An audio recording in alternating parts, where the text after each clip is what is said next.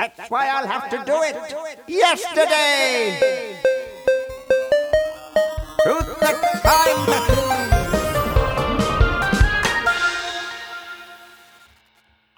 Christian, bist du brav gewesen, Christian? Ja, ich glaube schon. Worauf möchtest du hinaus? Wir zeichnen ja auf am Nikolaustag. Ja, aber das ist, äh, bist du, bekommt bei dir der Nikolaus? Weil bei uns in Franken kommt der Pelzemetal und äh, deswegen ist mir der Nikolaus herzlich wurscht. Der Pelzemetal war schon da und hat mir schon den Hintern versohlt. Also ich bin wieder brav für nächstes Jahr. Der, der was? Wer der kommt heilige Sankt Martin. Der heißt Pelzemertel. Der heißt Pelzemertel, ja, frag nicht. das irritiert mich jetzt. Okay. Du hast gefragt. Du hast, du hast gefragt. Wer fragt, bekommt Antworten. Manchmal sind es nicht die Antworten, die man verträgt. Ja, genau. Ja, die Teile dieser Antwort könnten Sie auch irritieren. Steckt ja auch Dinge in Schuhe? Ähm, oh, das ist eine gute Frage. Ja, ich glaube schon. Ja, oder Socken. Schuhe oder Socken. Schuhe. Stiefel. Stiefel? Stiefel. Okay. Und hat, hat er was da gelassen oder hat er nur äh, zugeschlagen? Nee, ich habe die Route bekommen. Okay.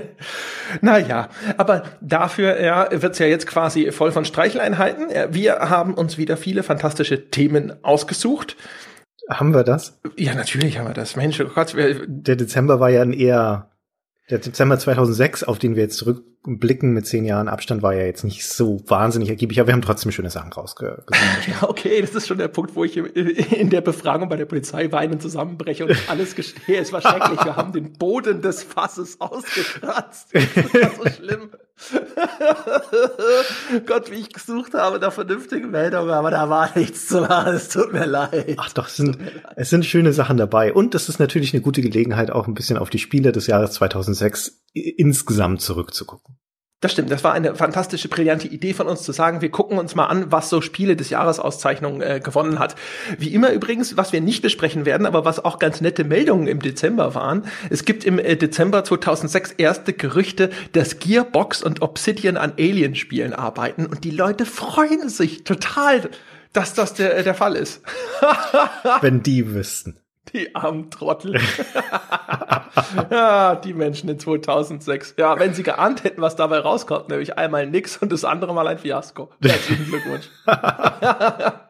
Das ist echt traurig. Da siehst du nämlich so echt so, ich habe Foren-Threads gesehen, wo Leute drüber sprechen, so, ja, im Code der Webseite tauchen die Namen Obsidian und Gearbox auf und alle so, yeah, super. und es gibt eine ganz, äh, ganz äh, tragische Geschichte im Dezember 2006 übrigens. Da klaut ein College-Student PS3s für die irgendwo ein Mitstudent gekauft hat und der wird erschossen, als die Polizei seine Tür einschlägt. Wie von, er wird von der Polizei erschossen dann, oder? Ja, die ah, Polizei, okay. Äh, die, die hört dann quasi, die, die wird dann halt angezeigt, weil er diese PS3s geklaut hat. Und äh, aus Gründen äh, äh, glaubt die Polizei, dass der gefährlich sein könnte. Und die äh, stoßen dann die Tür auf bei ihm, weil er nicht gleich öffnet. Und er hat einen PS3-Controller in der Hand, den sie für eine Waffe halten und erschießen ihn. Er ist ja offensichtlich Videospieler, also damit schon mal von Grund auf gefährlich. Dementsprechend kann ich das vollkommen verstehen, wenn man da mit großer Vorsicht vorgeht. Oder auch mit großer Aggressivität. Ist das nicht die bitterste Ironie? Ich meine, er klaut eine PS3 und dann wird er erschossen, weil er den Controller, das Diebesgut in der Hand hält. Er hätte wissen können, dass die gesamte Polizei seiner Stadt Xbox-Spieler sind. Wahrscheinlich hätte er das wissen müssen, dass es war. naja, naja. Also das sind auf jeden Fall die Geschichten am Rande, ja, um die es nicht geht. Heute soll es gehen. Also wir sprechen einmal über Star Trek Legacy, auch wenn mhm. es nicht das Spiel des Monats ist. Nein. Das haben wir uns ein bisschen rausgepickt. Da haben wir vor, dass wir auch ein bisschen drüber sprechen, was denn also Bethesda als Publisher in der Zeit alles so rausgebracht hat und warum das vielleicht ein bemerkenswertes Star Trek Spiel war. Ich mache hier so Airquotes, die keiner sehen kann. Dann sprechen wir über Left Behind, ein christliches Videospiel von 2006, das eine Kontroverse ausgelöst hat. Genau.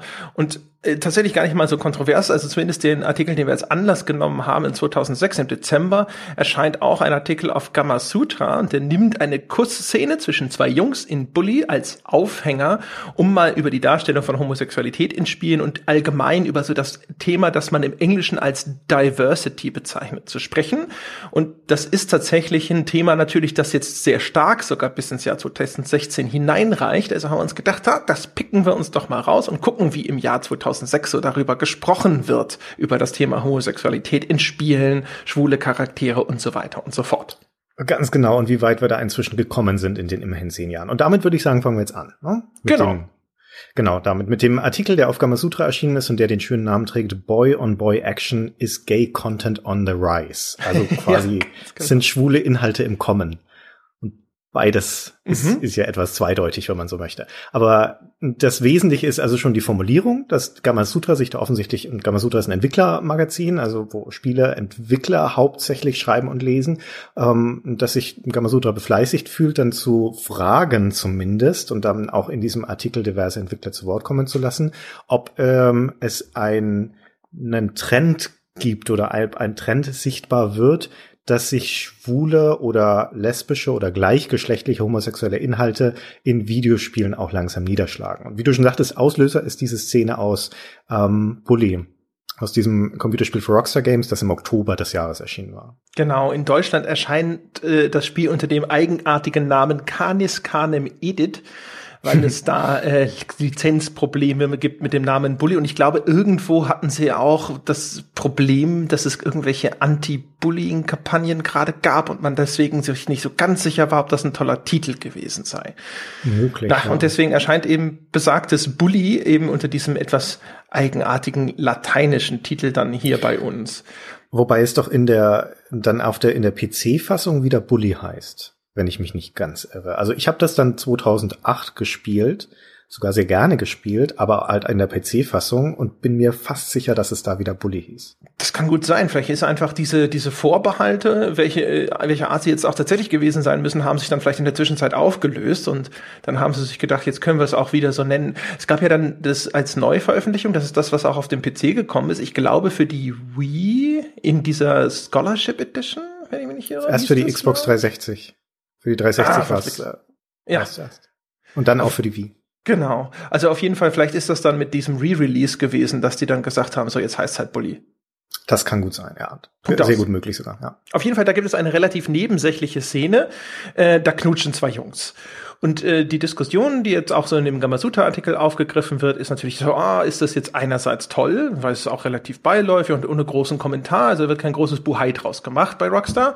Und das ist ja erstmal positiv, da heißt es dann so, vom Tenor her, dass das, dass das relativ positiv zu sehen ist, dass sie jetzt nicht versucht haben, damit erstens irgendwie einen Skandal zu provozieren, wie man das Rockstar ja durchaus das ein oder andere Mal nachgesagt hat schon. Und äh, auf der anderen Seite das relativ ja, normal und unkommentiert stehen bleibt. Und der äh, Gamasutra-Artikel, der schaut sich das dann halt alles nochmal so in einer etwas größeren, äh, sag ich mal, umfassenderen Weise an, indem er eben auch zum Beispiel so ein bisschen drauf eingeht, wie ist denn überhaupt die Verteilung in der äh, Spielerentwicklerlandschaft Landschaft. Da ist auch zum Beispiel äh, schon ein Thema angeschnitten, das tatsächlich auch noch bis heute relevant ist, nämlich die Frage, wie divers sind denn Entwicklungsstudios besetzt? Bestehen die nicht zufällig immer noch sehr zu sehr großen Teilen aus äh, weißen Männern? die dann eben Spiele für genau dieses Publikum machen. Ist ja auch eine Debatte, die uns auch noch im Jahre 2016 begegnet. Und das ist noch ein bisschen da in dem Gamasutra-Artikel auch noch mit enthalten. Das Interessante ist, dass dieser Gamasutra-Artikel in beider Hinsicht, also sowohl in Bezug auf die, die Diversität in der Spieleentwicklerbranche und damit ist die, äh, sagen wir mal, die angelsächsische gemeint, wenn nicht sogar spezifisch die amerikanische, und auch in Bezug auf die Normalität von homosexuellen Inhalten oder sogar Protagonisten in Computerspielen sehr optimistisch ist. Ja, also die sagen, im, Prinzip, im Prinzip wird da konstruiert, auch auf Basis von den, von den Zitaten von Entwicklern, mit denen sie da sprechen. Das sind zwei oder drei. Die Brenda Braithwaite zum Beispiel ist da mit dabei, die gerne zu sexuellen Konnotationen gefragt wird oder zu solchen sagen. Themen. Ja, die, die, hat ja auch ein entsprechendes Buch geschrieben. Und ähm, die sind da alle nicht mal verhalten, sondern sogar ziemlich offen optimistisch, dass sie sagen, erstens, wir leben in einer Branche oder arbeiten in einer Branche, die da sehr inklusiv ist und die da sehr progressiv ist, wenn man so möchte, in der Hinsicht. Und zweitens, wir glauben, dass das inzwischen kein großer Akt mehr ist, genauso wie im anderen Medien auch, wie im Kino, wie im Fernsehen, ähm, dass man Homosexualität thematisieren kann in Computerspielen. Genau, also das hat tatsächlich auch so einen grundoptimistischen Tenor und aber auch einen, natürlich einen sehr bejahenden Tenor. Also ist auch so ein hm. bisschen äh, schwingt da so mit, dass man sagt so, das ist nur gut. Das ist gut für die Spieleentwicklung, ist auch gut für das Medium insgesamt. Das ist ja tatsächlich auch was, wenn man sich so ein bisschen umschaut, jetzt gerade tatsächlich auch so aufs Jahr 2016 bezogen, jetzt vielleicht nicht unbedingt, was jetzt die Darstellung von homosexuellen Spielfiguren angeht, aber gerade das Thema Diversität scheint jetzt so ein bisschen in 2016, äh, das hatten wir in einer der vorherigen Folgen schon, durchaus etwas zu sein, was noch immer sehr aktuell ist. Wir hatten, glaube ich, damals hm. ein bisschen drüber gesprochen, da hatten wir gesagt, so, hey, hier gibt's in diesem Jahr zum Beispiel bei FIFA gibt's eine schwarze Hauptfigur, bei Watch Dogs 2 gibt's eine schwarze Hauptfigur, BioWare hat sich entschlossen, jetzt den weiblichen Shepard da in den ganzen Trailern meistens in den Mittelpunkt zu stellen. Anscheinend ist da irgendwas im Gange ob das jetzt nur Lippenbekenntnisse sind, ob das nur sozusagen Promotion ist, in denen die Hersteller sagen, wir stellen uns jetzt da mal vielleicht ein bisschen hübscher da, als die äh, Realität tatsächlich aussieht oder nicht. Da waren wir uns das letzte Mal nicht ganz einig, wenn ich mich recht entsinne. Da war ich, glaube ich, ein mhm. bisschen optimistischer als du. Aber ähm, das ist ja so ein ganz ähnliches Thema. Wenn man sich mal anschaut, ich habe dann mal ein bisschen so geschaut, was ich so über die Jahre äh, auftreiben konnte an Aussagen zu genau diesem Thema, wenn irgendwo eben homosexuelle Charaktere aufgetaucht sind, ähm, was die jeweiligen Leute dazu gesagt haben. Also erstens ist es dann vorsätzlich gewesen oder haben sie gesagt so, nee, also es gibt ja da zwei Schulen sozusagen. Es gibt die einen Autoren, die sagen, ähm, das hat sich so ergeben. Das hatte jetzt irgendwie nicht großartig äh, zum Beispiel einen, einen, Vorsatz, dass wir gesagt haben, jawohl, wir wollten unbedingt auch so einen äh, Charakter in unser Spiel einbauen, um zu signalisieren oder auch vielleicht sogar ein Zeichen dafür zu setzen, dass wir eine diverse Spielerschaft nun mal haben und dass wir denen auch überall was anbieten möchten. Und es gibt so den etwas kleineren Teil, der sagt, ja, wir fanden das schon gut und wir wollten das auch extra genau so haben. Das äh, vielleicht aktuellste Beispiel dafür ist Overwatch, wo der, ähm, der na, Leadwriter auf Deutsch ist dann der, so der Hauptautor, Michael Chu, der hat gesagt, dass es ihnen besonders wichtig war, ne, das eine möglichst diverse Gruppe an Charakteren bereitzustellen und dann eben auch Charaktere aus diesem, das nennt man im Englischen immer LGBT, also lesbisch, schwul, bisexuell, transsexuell, dass man diese Gruppe von Menschen auch in den Charakteren wiederfindet und deswegen haben sie absichtlich solche Charaktere. Es gibt dann wieder ein bisschen früher Aussagen von einem der Autoren von Borderlands 2, dem Anthony Birch, der hat dann wiederum eher so gesagt, so, naja, wir haben das halt geschrieben. Und äh, bei dem einen Charakter war es sogar so, ähm, dass er zwar hinterher kanonisch als bisexuell gilt, das ist äh, Alistair, ähm, und das ist, glaube ich, der, dieser, Marine-Charakter. Aber das ist eigentlich ein Unfall. Also die haben ähm, so diese ganz kleinen Kommentare, die die Charaktere äh, von sich geben, wenn sie geheilt werden. Die haben sie erst geschrieben, geschlechtsspezifisch. Und es war geplant, dass der, wenn er von der weiblichen Figur geheilt wird, dass es eine kleine Chance gibt, dass er so ein bisschen mit ihr flirtet.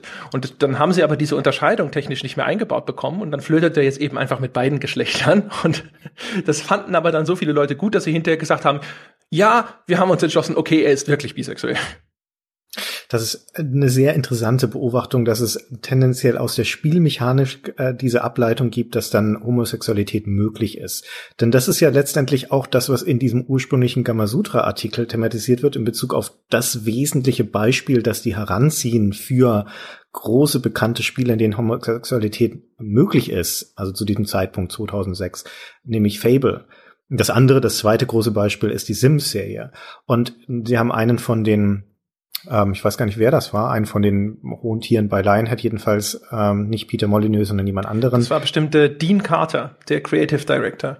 Äh, das mag sein, genau. Creative Director. Haben den dazu interviewt und der sagte, hm, also das war jetzt nicht unbedingt eine bewusste Entscheidung, dass es möglich ist in Fable, dass der Hauptcharakter, der immer männlich ist, dass der auch homosexuelle Beziehungen eingehen kann, dass der sogar heiraten kann, also eine ähm, gleichgeschlechtliche Ehe eingehen kann, sondern die haben zuerst die KI für die ganzen Dorfbewohner gebaut und die hatten im Prinzip einfach nur so ein ein Zuneigungssystem sozusagen, wie sehr sie den Helden mögen, und zwar unabhängig davon, ob das jetzt männliche oder weibliche Charaktere sind. Und dann haben sie eine ganz pragmatische Kosten-Nutzen-Rechnung aufgemacht, wie viel Aufwand das jetzt wäre, das zu unterscheiden, also neuen Code zu schreiben, um zu unterscheiden, dass das bei weiblichen Charakteren funktionieren soll, aber bei männlichen nicht. Und haben gesagt, pff, ach, damit verschwenden wir unsere Zeit nicht. Ja, und das ist, war also letztendlich eine, ja, eine sehr, eine sehr rationale Abwägung und keine ideologische, um zu sagen, ach gut, ja, komm, dann können halt auch, unser, kann halt unser Held auch mit Männern anwandeln. Ja, und hinterher haben sie es dann also im Prinzip erstens gegenüber dem Studio gerechtfertigt, dann natürlich auch gegen der Community. Aber der Carter sagte in diesem Artikel auch, sie hätten darauf ausschließlich positives Feedback bekommen. Das fand ich sowieso auch eine ganz interessante Aussage, weil er sagte, wir hätten extra Aufwand betreiben müssen, um das dem Spiel sozusagen wieder auszutreiben. Und dann haben wir uns natürlich gesagt, ja, was soll denn das? Das ist ja natürlich insofern ganz interessant, weil man sich dann umgekehrt immer mal fragt, wo, wo wurde überall schon genau dieser Aufwand betrieben, um es zu verhindern? Das wäre die interessantere Information. Aber da werden natürlich die allermeisten den Teufel tun, das jemals irgendwo öffentlich werden zu lassen, wenn sie sagen, ja, mein Gott, was wir programmieren mussten, bis wir endlich alle Schwulen aus dem Spiel raus haben. Aber vermutlich ist die Situation in Bully auch eine ganz ähnliche, weil in Bully gibt's ja auch einfach das System, dass du Mädchen abschleppen kannst, ja, oder dass du halt eine Freundin quasi, an dem du so lange mit an Mädchen ähm, rumbaggerst, bis du sie halt dann küssen kannst. Und das funktioniert dann eben analog auch mit Jungs in dem Spiel. Also da liegt mit Sicherheit ganz genau der gleiche Code zugrunde. Das ist gut möglich, ja. Das wäre natürlich interessant zu wissen. Ich habe mal geschaut, es gibt relativ wenige, die jemals äh, über die Problematik gesprochen haben, so von der Seite her, ah, da wären wir lieber ein bisschen vorsichtig. Also die meisten, die tatsächlich homosexuelle Charaktere in ihren Spielen haben, die gehen damit dann natürlich auch relativ selbstbewusst und so ein bisschen stolz um und benutzen das vielleicht auch so ein bisschen als Werbemittel. Und äh, diejenigen, die es nicht haben oder sowas, die halten damit meistens hinterm Berg. Es gibt einen Fall, den ich gefunden habe, da gab es einen QA zu äh, Assassin's Creed, glaube ich, auf jeden Fall mit Ubisoft Montreal. Äh, da hatte der einer der Hauptautoren dort, Lucien Sulbin, der hatte ein QA auf dem offiziellen Ubisoft-Blog. Und da wurde er halt auch gefragt, ob man irgendwann mal tatsächlich einen schwulen Hauptcharakter in einem AAA-Spiel sehen würde.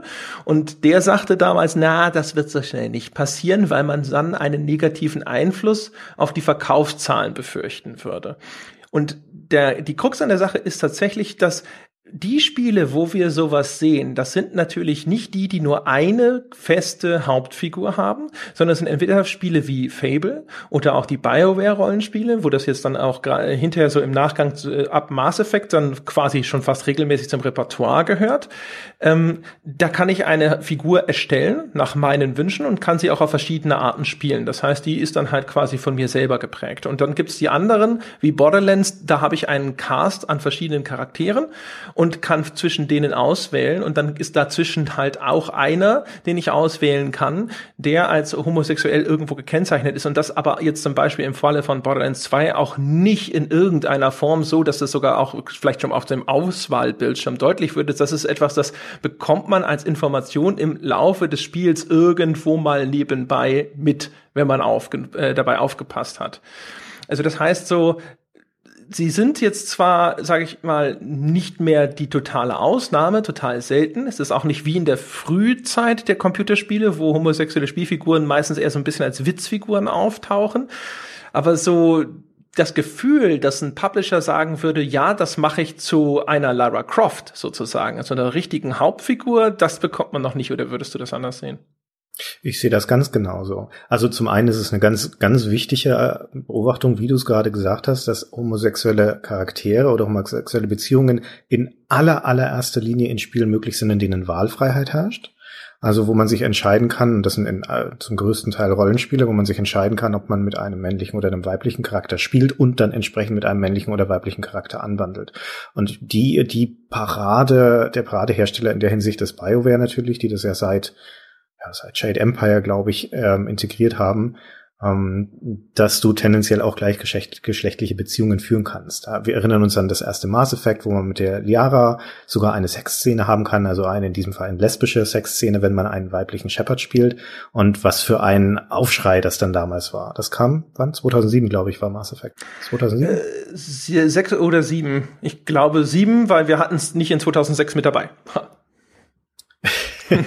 ja, stimmt, okay. Na, vielleicht, der hätte gedacht, war vielleicht was 2008, aber es kann sein, dass die PC-Version da erst kam. Ja.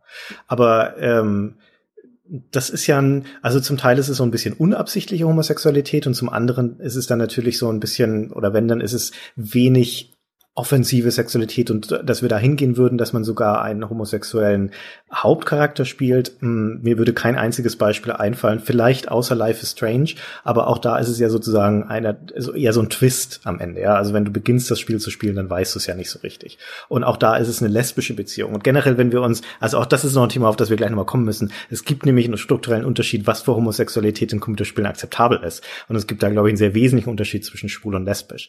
Ja, auch wieder in Bezug auf wer spielt hauptsächlich Computerspiele.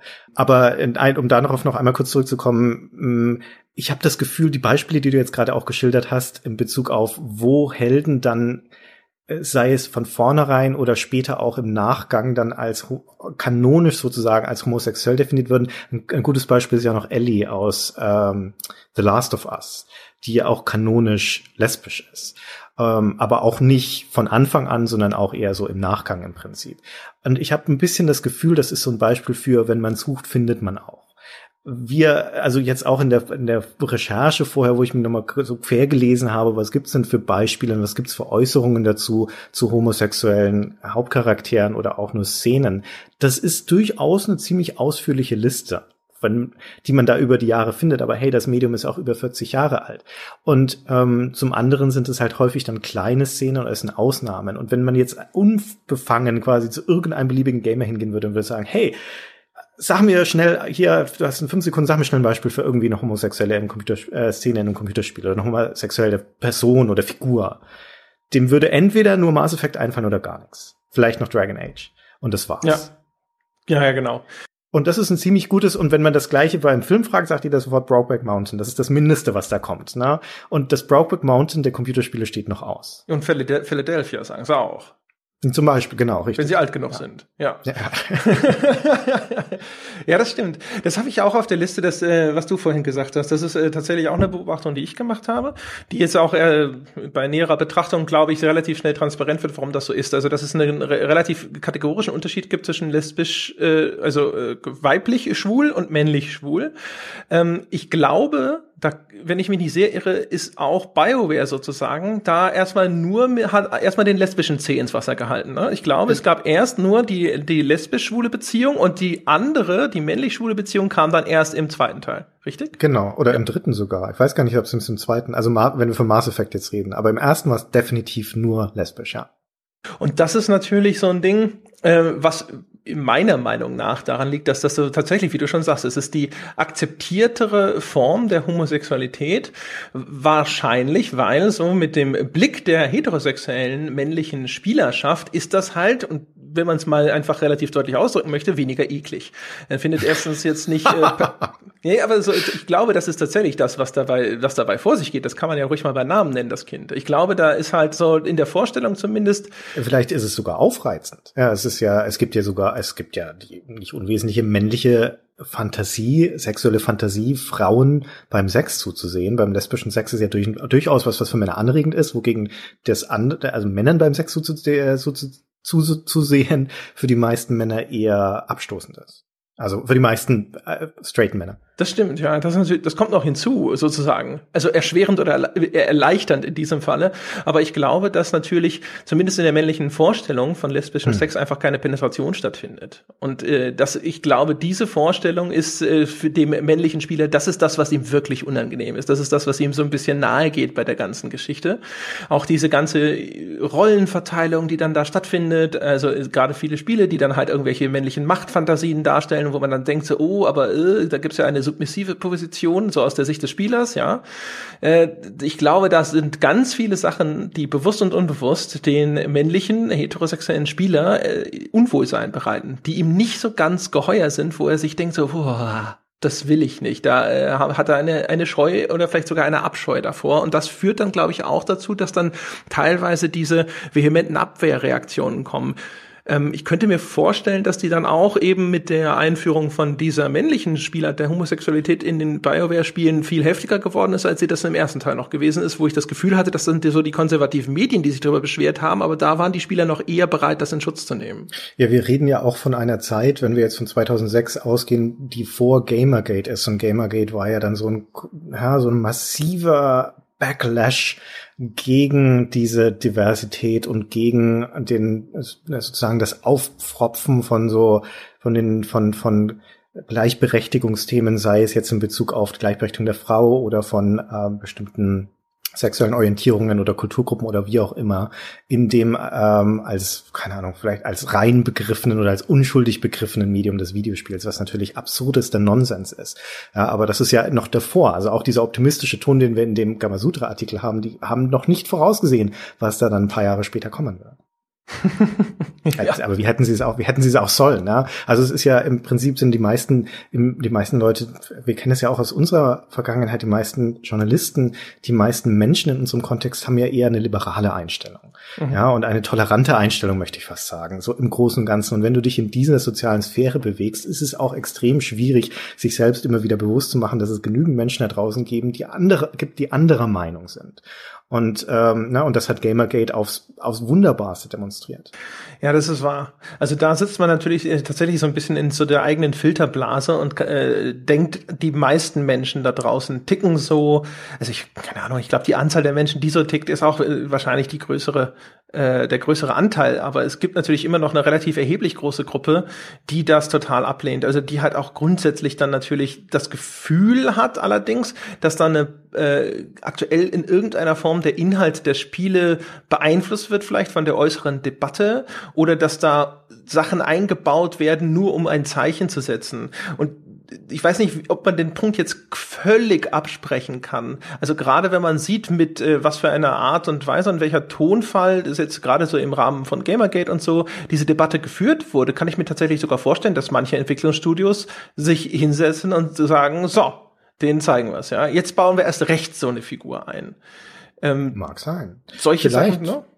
Ja, vielleicht. Also es wäre sehr angenehm, wenn es so wäre, um ehrlich zu sein. Und also jetzt wenn, wenn man überlegt, was wir in letzter Zeit für Beispiele von Spielen gesehen haben, wo tatsächlich identifizierbar ähm, sexuelle Themen, also gleichgeschlechtliche Sexualität oder Liebe behandelt wird, dann fallen mir da mehr Beispiele aus der aktuellen Zeit ein, als jetzt aus der Vergangenheit. Und also wir haben schon gesagt, äh, Life is Strange zum Beispiel ist ein gutes Beispiel, aber auch Gone Home, was ja ein ganz großer Indie-Hit war vor ein paar Jahren, ähm, ist ein Spiel, in dem es um eine wiederum lesbische Beziehung geht. Auch wenn sie nur sehr, wenn sie sehr implizit thematisiert ist. Ja, auch da ist mit der eigentlich, die eigentliche Protagonistin, die man spielt in dem Spiel, die ja selber auch unsichtbar und körperlos ist, ähm, die die spürt ja da nur ihrer Schwester nach und kommt dann ihr quasi, kommt dann darauf, dass sie also, dass diese Schwester ein Mädchen aus ihrer Klasse liebt und.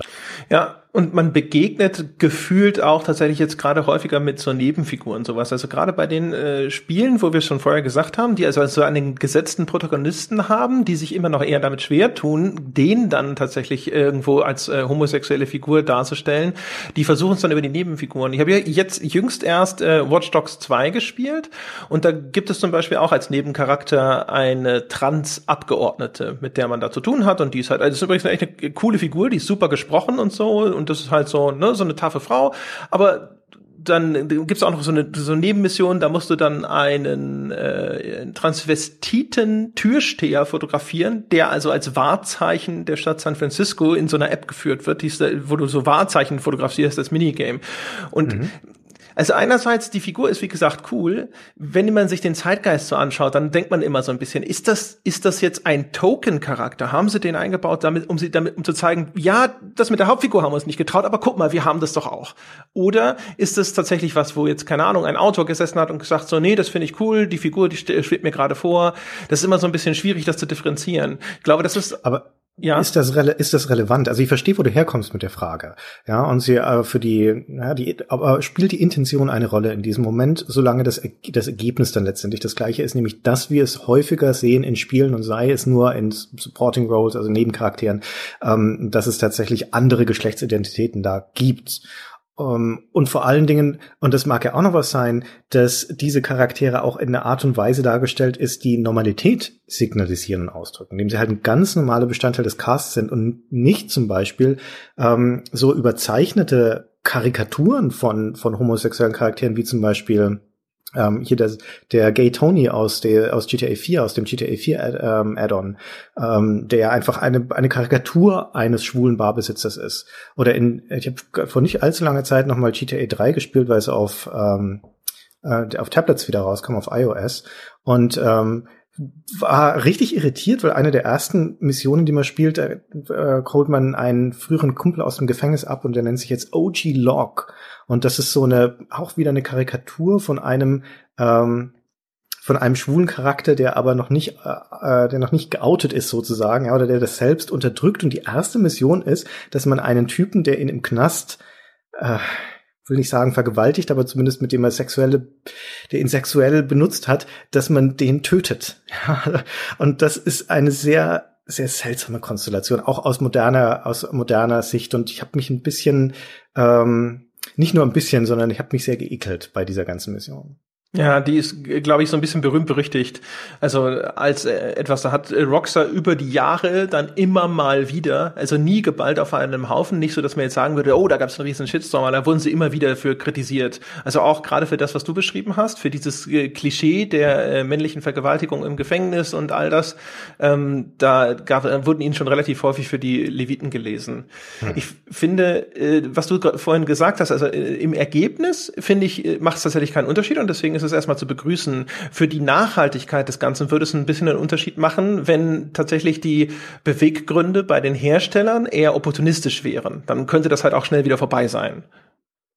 Hm. Ja.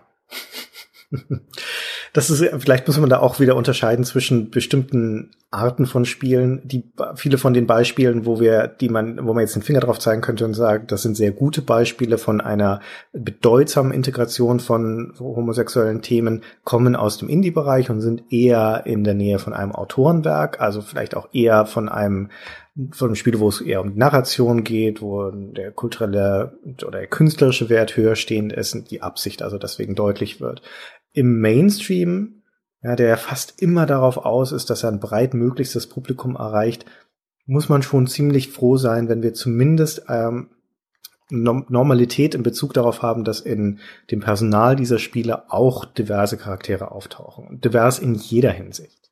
Mhm. Ich könnte mir allerdings umgekehrt äh, ganz gut vorstellen, dass das bleibt und vielleicht sich sogar noch ausweitet. Und zwar gerade auch mit Blick auf Overwatch. Es gibt einen äh, relativ interessanten Podcast über Overwatch, äh, von zwei Psychologen und die sprechen darüber, wie inklusiv äh, Overwatch ist und wie Overwatch sich bemüht, äh, überall so die Ecken und Kanten abzuschleifen, an denen sich eine Community reiben könnte. Das ist ja ein reiner Multiplayer-Shooter mhm. und äh, die, das ist eine ganz interessante Analyse, weil sie sagen, es gibt zum Beispiel so typische Punktanzeigen, also die klassische Kill-Death-Statistik und solche Geschichten. Das wird alles eliminiert, damit quasi äh, möglichst wenig da irgendwo Reibungspunkte entstehen können, wo dann so die Community sich gegenseitig fertig macht. Und und äh, die Art und Weise, die ganzen Charaktere designt sind, also dieser, dieser Cast an verschiedenen Charakteren, die dann halt möglichst viele kulturelle Gruppen ansprechen sollen und die eben jetzt auch so wie nach der Aussage von diesem äh, Overwatch-Autor eben auch bemüht war, eben solche Leute zu inkludieren, die jetzt eben aus dem Bereich, keine Ahnung, schwul, lesbisch, trans und so weiter kommen. Ich, und das, wenn man sich den Erfolg des Spiels anschaut, ich kann mir schon vorstellen, dass viele so ein bisschen draufschauen und sich denken so, ha, ja, eigentlich, wir reden immer davon, ja, unser Publikum sind alle, ne, ist ja so die, die typische Wunschvorstellung von irgendeinem Hersteller. So, wenn du ihn fragst, was ist denn ihre Zielgruppe? Ja, alle Spieler, ne? Also vielleicht sind sie dann noch bereit, das auf Core oder so einzugrenzen, aber ansonsten wollen alle Menschen hinter dieses Spiel spielen. Und ähm, wenn man dann diesen, diesen Mainstream-Markt äh, anpeilt. Ich könnte mir gut vorstellen, dass man so ein bisschen draufschaut und sich denkt so, mein Gott, also die, die Anzahl der Leute, die wir damit vergrätzen, die wird äh, wahrscheinlich auch äh, hoffentlich äh, täglich kleiner. Und dieses Gefühl, dass das etwas ist, das wirklich so offen ist und für alle und sowas, das zu unterstützen, könnte ich mir schon vorstellen. Sie werden halt nur diese Schwerpunktsetzung, also wenn sie den einen Protagonisten haben oder sowas, dann wird aus den gleichen Gründen wahrscheinlich das Marketing-Reißbrett sagen, nö, da machen wir eine, sag ich mal, eine, eine, eine weiße, aber einigermaßen gut sonnengebräunte Figur, ja, und dann können wir ihr noch ein paar asiatische Gesichtszüge verleihen. Das Ganze, ich sage das übrigens nicht so zum Spaß, ich habe mal einen ähm, Schönheitschirurgen, der eine Bilder von der neuen Lara Croft geschickt und hatte ihn ge gebeten, das mal so zu analysieren als Experte. Da ging es eigentlich eher so um Körperbilder, Schönheitsideale damals. Und interessanterweise hat er gesagt, dass die und übrigens auch Alex aus Half-Life 2 schon eine ganz ulkige Mischung ist aus ganz vielen kulturellen Einflüssen. Also das ist so, weißt du, so ein, ihr sagt ja so ein bisschen bei der Alex, das sei halt so ein paar afrikanische Einflüsse, so einfach von der Form äh, des Gesichts her und die Augen wären so ein bisschen leicht, keine Ahnung mehr, was er da gesagt hat, äh, wo ich auch das Gefühl hatte, so, ach guck mal, da wird wahrscheinlich schon seit langer Zeit sowas auch so ein bisschen äh, zusammengebaut, damit ein Gesicht dabei rauskommt, das möglichst viele äh, Gruppen anspricht. Und selbst wenn es keine Absicht ist bei der Erstellung des Gesichts, mag sein, dass spätestens in der Marktforschung dann raus, wenn du es unterschiedlichen Empfängergruppen zeigst, dass dann das so lange verändert wird, bis es tatsächlich dem größtmöglichen, der größtmöglichen Schnittmenge gefällt. Aber tendenziell hast du natürlich recht, dass dieses, dass dieses Identifikationsangebot an gesellschaftliche ähm, ja, äh, Minderheiten nur dann funktioniert in Spielen, wenn du genügend Personal im Spiel hast, dass es nicht zu anstößig oder zu auffällig ist, nicht zu offensichtlich ist. Und in einem Spiel wie Overwatch, wo du Dutzende von Charakteren hast, oder auch League of Legends, wo du, ja, ich weiß nicht, ob sie mittlerweile schon hunderte von Charakteren haben, würde mich nicht überraschen, ähm, da ist es kein großes Problem, so jemanden mit unterzubringen. Auch in einem Rollenspiel, ja, wo du per se selbst in einem Stab von deinen Begleitern locker ein Dutzend Charaktere hast und in der Welt noch viele mehr, da ist es kein großes Ding, so jemanden unterzubringen, unterzubringen. Aber in einem, na, solange eine Call of Duty noch keinen wechselnden Cast von einem Dutzend Leuten hat, wird es vermutlich sehr schwierig werden, da in, unter den Protagonisten oder zumindest unter den Kameraden jemanden unterzubringen, der offensichtlich schwul oder lesbisch ist. Ja, ist anzunehmen. Übrigens ganz ulkig, ja, Christian, du als äh, Spielehistoriker, ja, quasi mit, äh, mit Professortitel. Äh, ich, ich, wir haben witzigerweise haben wir vor der Sendung darüber gesprochen, ähm, dass es ja so einen Kanon gibt an Titeln, die man eigentlich gespielt haben sollte. Jetzt habe ich da tatsächlich auch einen weißen Fleck, das kann ich an der Stelle gleich mal zugeben. Ich habe nämlich nie Gabriel Knight 2 gespielt. Mhm. Und jetzt bin ich aber bei der Recherche zu genau diesem Thema über Gabriel Knight 2 gestolpert, weil erstens der Baron von Glow darin als einer der ersten implizit homosexuellen äh, Charaktere oder äh, ersten größeren wichtigen Rollen da auftaucht und weil dann behauptet wurde, so ja, es gäbe ja auch Szenen, wo dann Gabriel Knight da so mit dem flirtet. Und jetzt habe ich mir das angeschaut und ich muss ehrlich sagen, das ist auch mein Eindruck. Also es gibt diesen Dialog, der, der Baron von Glow, der äh, betreibt einen Männerclub irgendwo in äh, Gabriel, also einen ex so relativ exklusiven, ne, so für erfolgreiche Geschäftsleiter und sowas, äh, in Gabriel Knight 2. Es gibt eine Szene, da treffen die beiden sich und die unterhalten sich. Und also, wie der Gabriel da immer so zwinkert und lacht und schmunzelt und sowas. Also, ich verstehe zumindest, woher der Eindruck kommt. Und auch ganz interessant, es gibt angeblich da, und du wirst das Spiel ja kennen, deswegen diese lange Vorrede, gleich kommt die Frage, ähm, es gibt da angeblich auch eine Parallele in Gabriel Knight 2 zwischen, äh, also geht ja um Werwölfe und dass quasi diese Lykanthropie ja, nur eine Metapher für Homosexualität sei. Du hast es bestimmt gespielt, ist das glaubhaft? Also ich habe das noch nicht unter diesem Gesichtspunkt betrachtet und ich bin zwar mit, ich habe zwar viele Spiele gespielt, aber ich habe ein sehr schlechtes Gedächtnis, deswegen entfallen mir solche Sachen immer wieder, wenn ich sie nicht nochmal spiele. Das Einzige, was mir jetzt noch in Erinnerung ist, ist, dass der, dieser Baron von Glower, heißt, heißt der Glower? Ich glaube Glower, ähm, der ist ja der Antagonist des Spiels sozusagen. Zwar nur deswegen, weil er von dieser Lykanthropie befallen ist, aber er ist ja letztendlich steht er ja für im Prinzip den Antagonisten, er steht für die, äh, also auch die Verführung durch das Böse. Und dementsprechend ähm, kann es sein, dass hier also auch mit dem Motiv der Verführung letztendlich gespielt wird.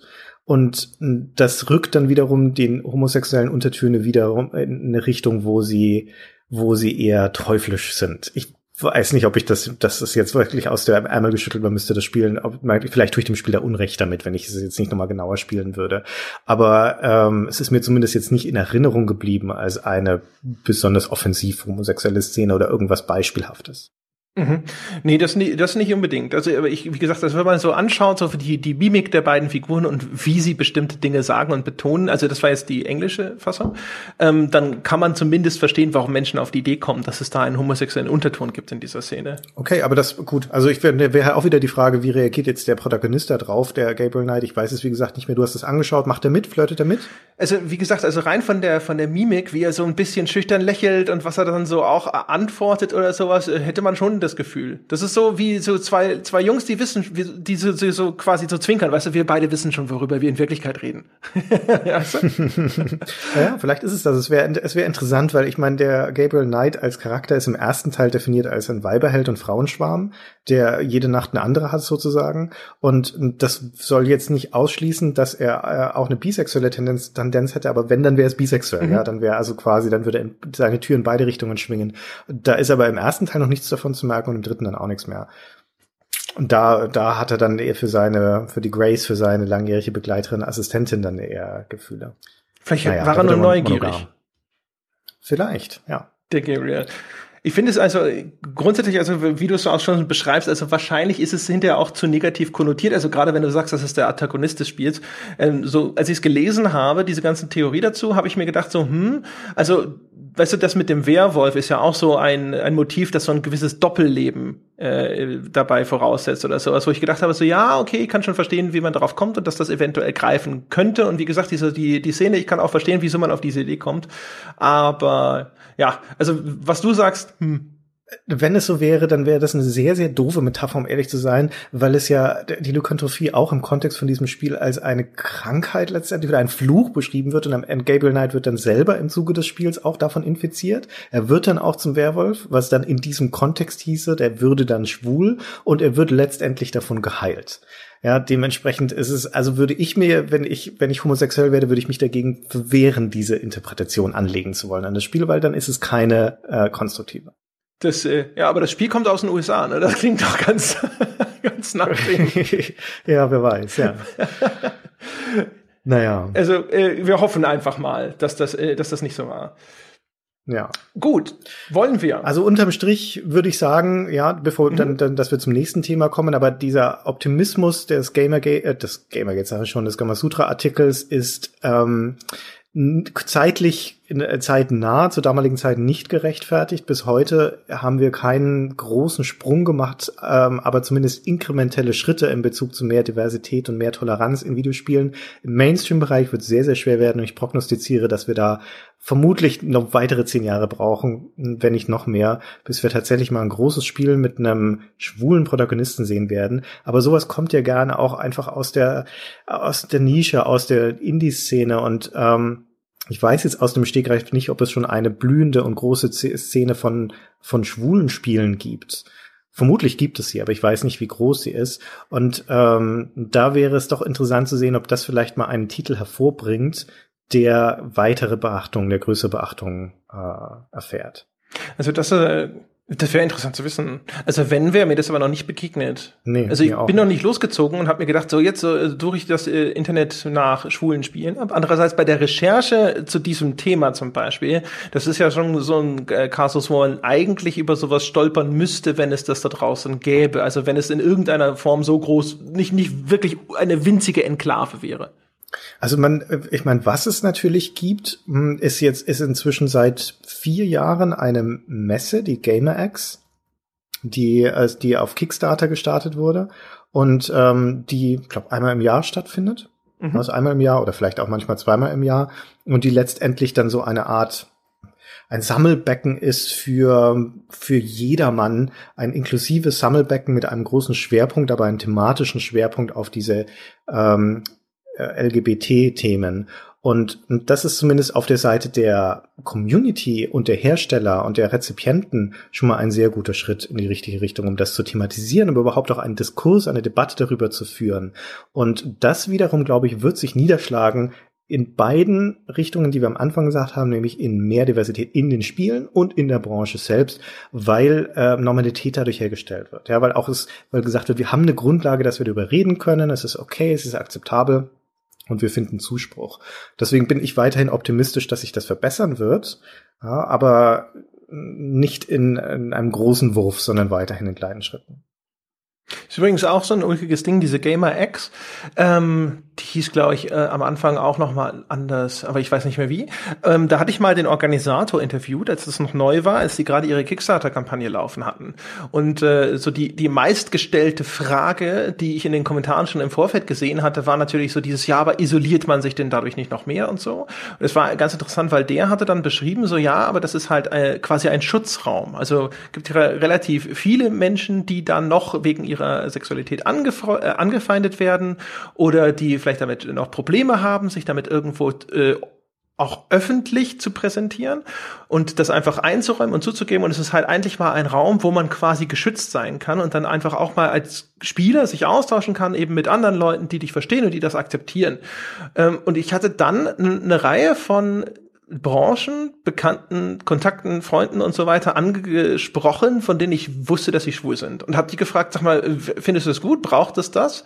Und hatte dann zu meiner Überraschung festgestellt, dass alle gesagt haben, nö, das braucht kein Mensch. Hm. Wo dann auch wieder sehr deutlich wird, glaube ich, der Unterschied zwischen Deutschland und den USA. Ich glaube, dass das äh, in, je nachdem, wo man auch wohnt natürlich, oder auch vielleicht der Unterschied, den wir schon angesprochen haben, Spielebranche, also die meisten Menschen, ich glaube fast alle, die ich angesprochen habe, stammten aus der Spielebranche per se. Und ich glaube, je nachdem, wo du wohnst, und auch gerade vielleicht natürlich jetzt, je nachdem, wo du wohnst, in den USA und in welchem, welchem Umfeld du dich bewegst und sowas, ist das tatsächlich ein Riesending für dich und du sagst, ja, ein Glück, da kann ich hingehen da kann ich sozusagen mal drei Tage ich selber sein, ohne dass ich auf, keine Ahnung, Xbox Live beleidigt werde oder was auch immer. Äh, und so für den wir haben es ja schon gesagt, äh, den Menschen, der hier in Deutschland in der Spielebranche arbeitet und die Spielebranche ist dann sowieso auch noch mal liberaler, äh, ist es vielleicht auch äh, eine Problematik, die er gar nicht mehr so richtig erkennt. Kann sein. Also auch das Gamergate war ja im Schwerpunkt ein Amerika eine amerikanische Diskussion und hat hier insbesondere in Deutschland sich längst nicht so stark niedergeschlagen wie dort. Also vielleicht ist es einfach analog dazu. Ja, ja, würde ich auch äh, vermuten. Ich finde es übrigens als kleine Anekdote zum Schluss noch, weil es so nett ist, sehr hübsch, wie Rockstar reagiert hat letztendlich auf diese Debatte um das um das Spiel Bully und dass man da Männer küssen kann, nämlich in der auf eine auf einen, in einem wirklich hübschen kleinen Wink, nämlich als dann diese Scholarship Edition 2008 rauskam, also die für die Xbox 360 gab es in dem Spiel natürlich dann auch Achievements und eines von diesen Achievements heißt Over the Rainbow und das bekommt man dann, wenn man 20 mal Jungs küsst.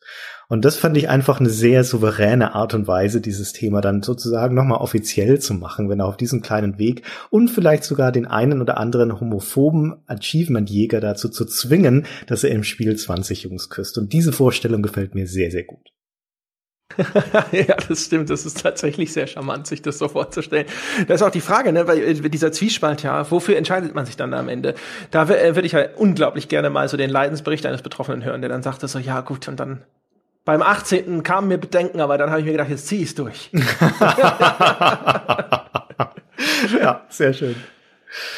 Wir bleiben thematisch quasi äh, relativ nah an dem, äh, was wir eben diskutiert haben, äh, wenn wir jetzt über Left Behind sprechen. Der nächste Skandal, ja. Genau, Quasi. der, also hier wirklich so ein Skandälchen zumindest. Ja. Ich habe mal geschaut, äh, das ist tatsächlich gar nicht komplett auf die USA isoliert geblieben. Also das ist sogar nach äh, Deutschland rübergeschwappt. Es gibt eine Echt? GameStar News zum Thema Left Behind. Mhm. Ah, okay. Ja, dann vielleicht so eher aus unter kuriose Notizen aus dem komischen Amerika oder sowas. Also dieses, ich habe von diesem Left Behind, bevor wir jetzt ihr uns und auf die Themen festgelegt haben für diese Folge, hatte ich noch nie vorher von Left Behind gehört. Weder von den Spielen, denn es ist eine vierteilige Serie, verdammt nochmal, noch von den Büchern und oder den Filmen, auf denen das passiert. Das ist ein ganzes Universum, von dem ich noch nie gehört hatte, weil es halt so so ultimativ amerikanisch ist. Ja, ja, in der Tat. Ja, es ist so das christliche Hunger Games, ja, oder wie ja, was auch quasi, immer. genau. Ähm, die Buchreihe hat sich tatsächlich schockierende 60 Millionen Mal verkauft über alle Bände. Da ist es allerdings noch mannigfaltiger. Es gibt, glaube ich, 18 verschiedene Bücher. Wahnsinn. Okay. Ja. ja. Ähm, und äh, das Spiel Left Behind, Eternal Forces ist der erste Teil der Computerspielumsetzung des Ganzen. Das ist eigentlich schon im November 2006. Ähm, Im Dezember kommt dann aber erst die Kontroverse um das Spiel auf. Das ist dann so das Skandälchen und das ist übrigens dann auch das, was sozusagen die GameStar aufgegriffen hat, ja, in der, wahrscheinlich in der Kategorie Kurioses aus dem verrückten Amerika. So gleich nach äh, Frau verklagt McDonalds, weil Kaffee heiß ist, ja, kam dann eben äh, es gibt ein religiöses Spiel, das äh, offensichtlich so hier oder da ein paar kleine Probleme mit der Toleranz hat. Äh, aber wir reden vielleicht erstmal drüber, was das für ein Spiel ist und worum es geht in der ganzen Geschichte. Möchtest du oder soll ich? Genau, also ich kann es einmal kurz umreißen. Ich glaube, du hast dich tiefer damit beschäftigt als ich. Ich ähm, kann weiß im Prinzip nur, dass es in dieser Buchserie letztendlich, dass die Prämisse davon ist, dass ähm, die letzten Tage anbrechen, also die in der Bibel vorhergesagte Apokalypse. Und das beginnt damit, dass alle ähm, reingläubigen Christen, also alle, die sich qualifiziert haben für einen Eintritt in, den, in den, das Himmelreich, dorthin entschwinden. Also die Bevölkerung der Erde leert sich dramatisch, weil die alle einfach dann wechseln. Es gibt in dem, das, was ich mir angeguckt habe, ist das Intro von dem Spiel. Äh, das hat so ein Realfilm-Intro und ähm, da wird es so dargestellt, dass es einen gleißenden Lichtblitz gibt und dann bleibt von derjenigen Person nur noch die Kleider übrig. Also mhm. weil du offen natürlich nackt ins Paradies gehst und nicht deine irdenen Kleider dann mitnimmst. Also dann sind dann überall Lichtblitze und Kleiderhaufen. Und ähm, das ist also nur die Prämisse und in dem Buch und in, offensichtlich dann auch analog im Spiel geht es also darum, dass sich dann die verbliebene Menschheit, also alle die, die sich nicht fürs Himmelreich qualifizieren oder noch nicht, dass die sich dann neu orientieren und dann bildet sich eine neue Weltregierung, angeführt von dem Antichristen, dessen Zeit jetzt angebrochen ist. Und dagegen gibt es äh, christliche Rebellengruppen, die sich zur Aufgabe gemacht haben, ja, im Prinzip den Rest der Menschheit äh, doch noch irgendwie zu qualifizieren fürs Himmelreich, so wie ich es verstanden habe. Und ähm, die die Bücher erzählen also das aus der Perspektive von äh, mehreren Protagonisten, die eben auf der Seite von dieser christlichen, diesem christlichen Widerstand gegen diese Weltarmee kämpfen. Genau, Dutzenden sozusagen von Protagonisten. Ich habe also bei der Recherche habe ich Dinge gelernt, die ich überhaupt noch nicht wusste. Sagt dir der Begriff der großen Trübsal etwas? Nein. Ja, mir auch nicht, weil äh, es war die ganze Zeit davon äh, die Rede, ähm, dass es äh, quasi so eine es ist noch nicht das Ende aller Tage, noch nicht das jüngste Gericht, sondern es gibt davor sozusagen eine Periode, die große Trübsal. Ähm, und das ist eine Phase der Not und die geht dieser Neuschöpfung der Welt voraus. Und das ist so anscheinend die Periode, in der diese Bücher spielen. Das kann völlig falsch dieser, sein. Dieser sieben Jahreszeitraum? Ist das das? Ich habe mir keinen Zeitraum notiert. Ich hab mir habe nur und das ist so aus dem Kontext habe ich das geschlussfolgert, dass das das sein muss. Ich habe sehr lange überlegt, äh, was denn jetzt tatsächlich mit all diesen Begrifflichkeiten gemeint ist, die dann auftauchen, wenn man sich ein bisschen näher damit beschäftigt. Aber es geht, äh, wie gesagt, diesen Zeitraum, der eben so diesem tatsächlichen jüngsten Gericht oder diesem Ende aller Tage vorhergeht. Ja, und das ist anscheinend so diese Zeitperiode, in der das spielt. Ein bisschen ulkig, dass dann da sage ich mal, also die Schäflein werden alle zu Jesus gerufen, soweit so gut. Aber dann geht's ja erstmal sozusagen normal weiter. Das einzige Problem ist natürlich jetzt nur, dass hier der Antichrist so die Weltregierung an sich gerissen hat. Auch das ist übrigens eine, eine so hanebüchende Geschichte, weil das ist so ein, ein rumänischer Politiker, der dann über die UNO, ja, weil er dann quasi, da sind halt so viele Leute dann irgendwo in, in den Himmel gerufen worden. Da sind natürlich auch dann viel Chaos so in den ganzen Regierungen. Da sind viele Plätze, die offen sind und so. Er hat auch in den Büchern noch einen Unterstützer, den Königsmacher, der dann so ein paar äh, Strippen zieht für ihn im Hintergrund und dann wird er halt eben dann äh, so in dieser in diesem Notzustand sozusagen dann auf einmal dann äh, befördert und reißt dann hier die Macht an sich. Und wie reißt er die Macht an sich, Christian? Das weiß ich schon nicht mehr. Soweit habe ich mich nicht hineingelesen in die Materie. das ist großartig. Das hat mir schon gereicht.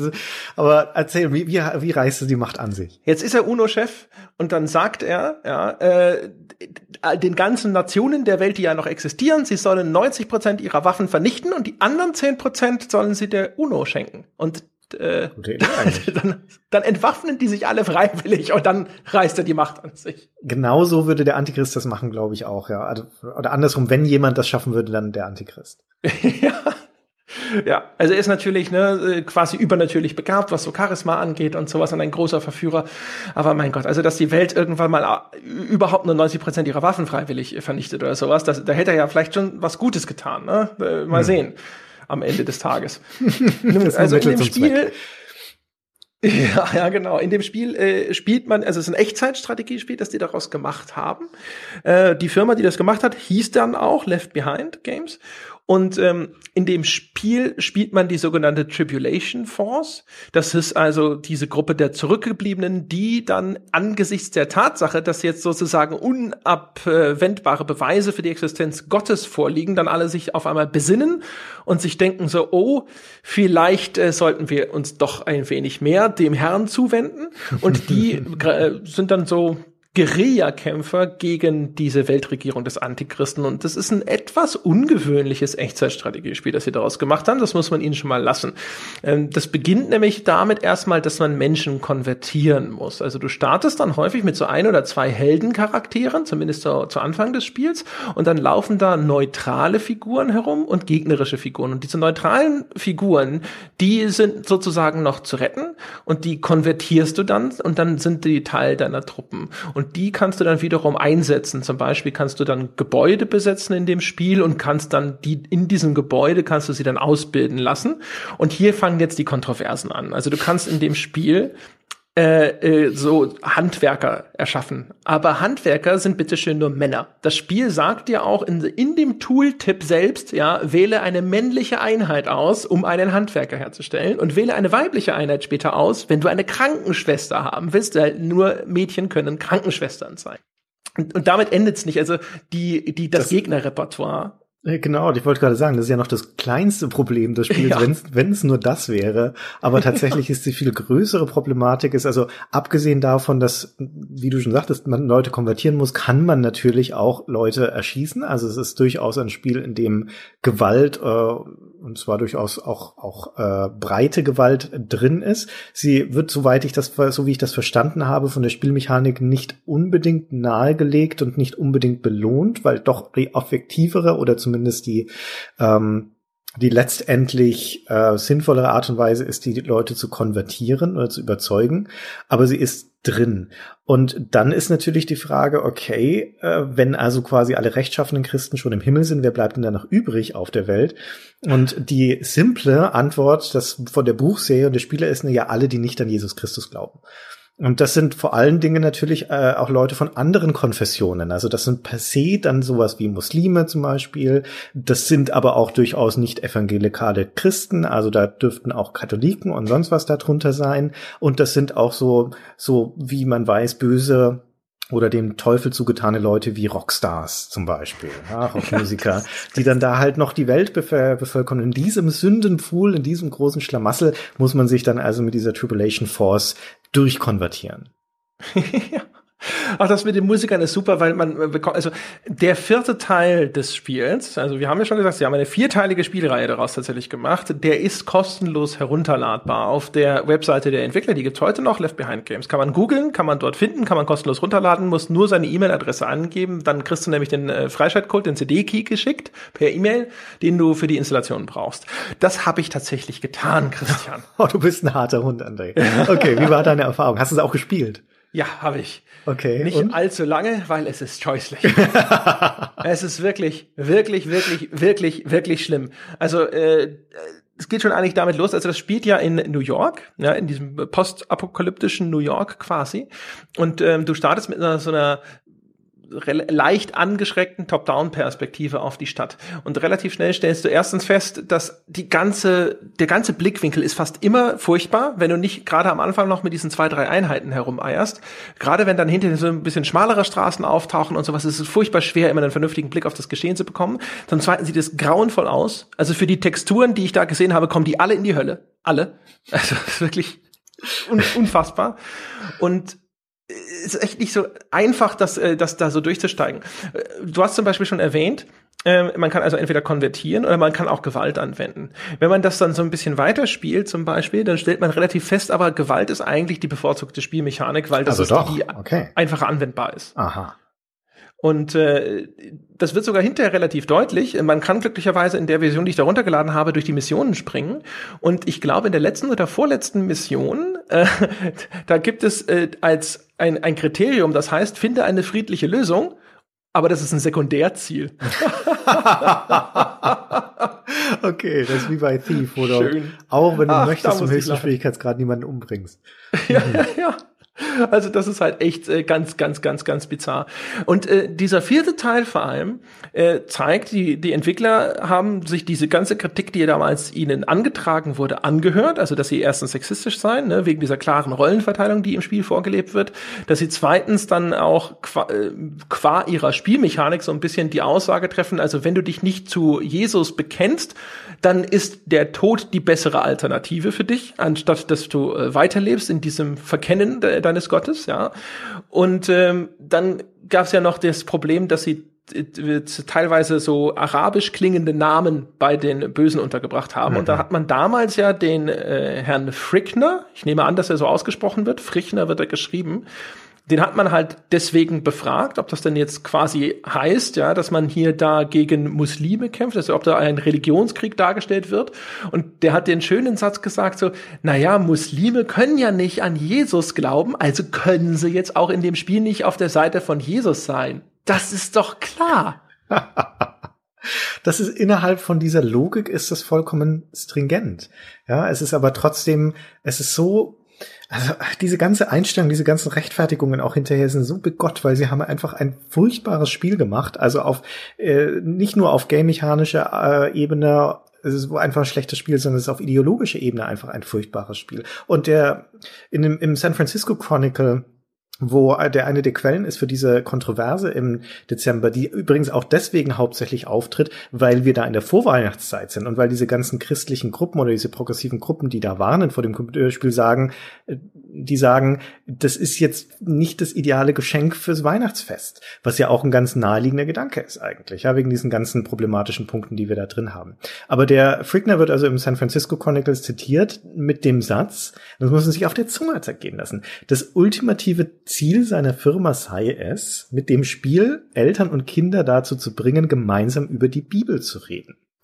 Und das ist einfach das ist in so vielerlei Hinsicht ist das ist das ähm, scheinheilig und bescheuert, ja, weil es dadurch, dass du rumläufst und Leute konvertierst oder umbringst, die nicht deiner Meinung sind und deines Glaubens sind, bringst du Eltern und Kinder nicht dazu, gemeinsam über die Bibel zu reden, überhaupt den Gedanken zu haben, dass so ein Spiel, ja, dass so ein Spiel das auslösen könnte, dass man sich dann hinterher gemeinsam hinsetzt und darüber redet, was in der Bibel tatsächlich darüber steht und ob das, was man da in dem Spiel gerade gemacht hat, damit zu vereinbaren ist. Noch dazu, wo es ja auch eine ganz bestimmte bestimmte Auslegung der Bibel ist. Das ist ja eine ganz eschatologische Lesart, ja, dass es eben zu dieser Endzeit kommt und zu dieser, zu diesem jüngsten Gericht kommt. Und ähm, ach Gott, ja, Punkt. Ja, es ist echt äh, total bizarr. Die haben sich hinterher natürlich auch total darüber beschwert. Ne? Also sie, die haben gesagt, dass diese ganzen pazifistischen Christen, die sich darüber beschwert haben, die hätten ihr Spiel aus dem Kontext gerissen. Äh, das sei die Charakterisierung sei so eigentlich verkehrt. Es gäbe da kein Töten im Namen Gottes. Es gäbe auch nicht diese Message, also konvertieren oder töten je nachdem, wie äh, erbsenzählerisch man da drauf schaut, mag das durchaus sein. Also man kann dieses Spiel tatsächlich einfach auch natürlich, wie du schon gesagt hast, spielen, ohne Menschen zu, darin zu töten.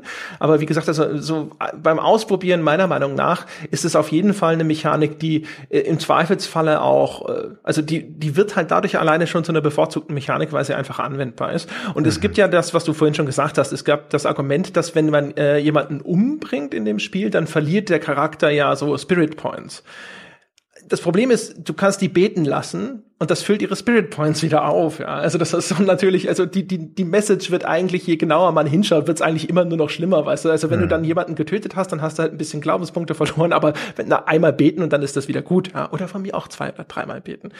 Und äh, das mit den Musikern ist halt natürlich, also da hast du das Gefühl, du bist noch ganz tief so in deinen 80er, 90er Jahren, so mit diesem ganzen, äh, dieser Satanismus-Hysterie oder sowas. Also da, du siehst so im, in dem vierten Teil, den ich gespielt habe, kommt schon relativ früh äh, triffst du so einen Endzeitpropheten auf der Straße. Also die Figur, die in normalen Filmen eigentlich immer so als der irre äh, Obdachlose dargestellt wird, der mit so einem Pappschild um den äh, Bauch herumläuft.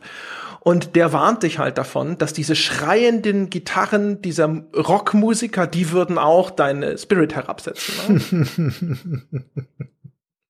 das ist so, das ist so der Weg zur dunklen Seite. Ja, ja. Und es ist letztendlich in Bezug auf die Ideologie des Spiels ist es auch irrelevant, ob du die Leute konvertierst oder so, ob du sie umbringst, weil es ist ja so oder so ein aggressi eine aggressive Auslegung des Christentums. Äh, also es ist ja, du bringst den Leuten das Heil entweder indem du sie indoktrinierst, missionierst oder indem du sie von ihrem irdischen Dasein erlöst, wenn keine Ahnung, wie man das ausdrücken möchte, indem du ihnen eine Kugel durch den Kopf jagst. Und ja, so oder so. Ne? Ja, genau, richtig, ja. Und so oder so ist es ja eine extrem eindimensionale und im besten Falle alttestamentarische Auslegung des Christentums, aber das Neue Testament lehrt ja da doch einen anderen Ansatz. Und der findet sich in diesem Spiel zumindest offensichtlich nicht wieder. Ja, noch dazu, wo auch dieses Intro, das ich vorhin zitiert habe, ja, da wird die, wird so eine dramaturgische Fallhöhe dadurch aufgebaut und wird diese neue Weltarmee unter diesem, ähm, unter diesem Rumänen dadurch auch als, ja, als totalitär charakterisiert, dass die, dass dann so, ähm, so gesichtslose mit Helmen aufgezogene SWAT-Teams oder so Soldatenteams in einen Kellerraum mhm. vordringen und dort einen friedlich betenden Kreis von Leuten bedrängen, die sich so an den Händen halten und gerade knien und beten. Mhm. Und da wird also quasi, da passiert jetzt nichts weiter oder es blendet dann da aus, das Bild, aber es wird ja quasi signalisiert, dass das die armen, unschuldigen Verfolgten sind. Und die werden ja dann aber im Spiel zu den Handelnden, zu den Protagonisten und letztendlich zu Tätern, wenn man so möchte. Ja, es halt eine Korea-Armee. Aber lustig, was du nämlich da gerade erzählst. Also du hast doch das Video vom ersten Teil auf YouTube geschaut, ja, oder? Genau, richtig. Ja, ja, ja, genau.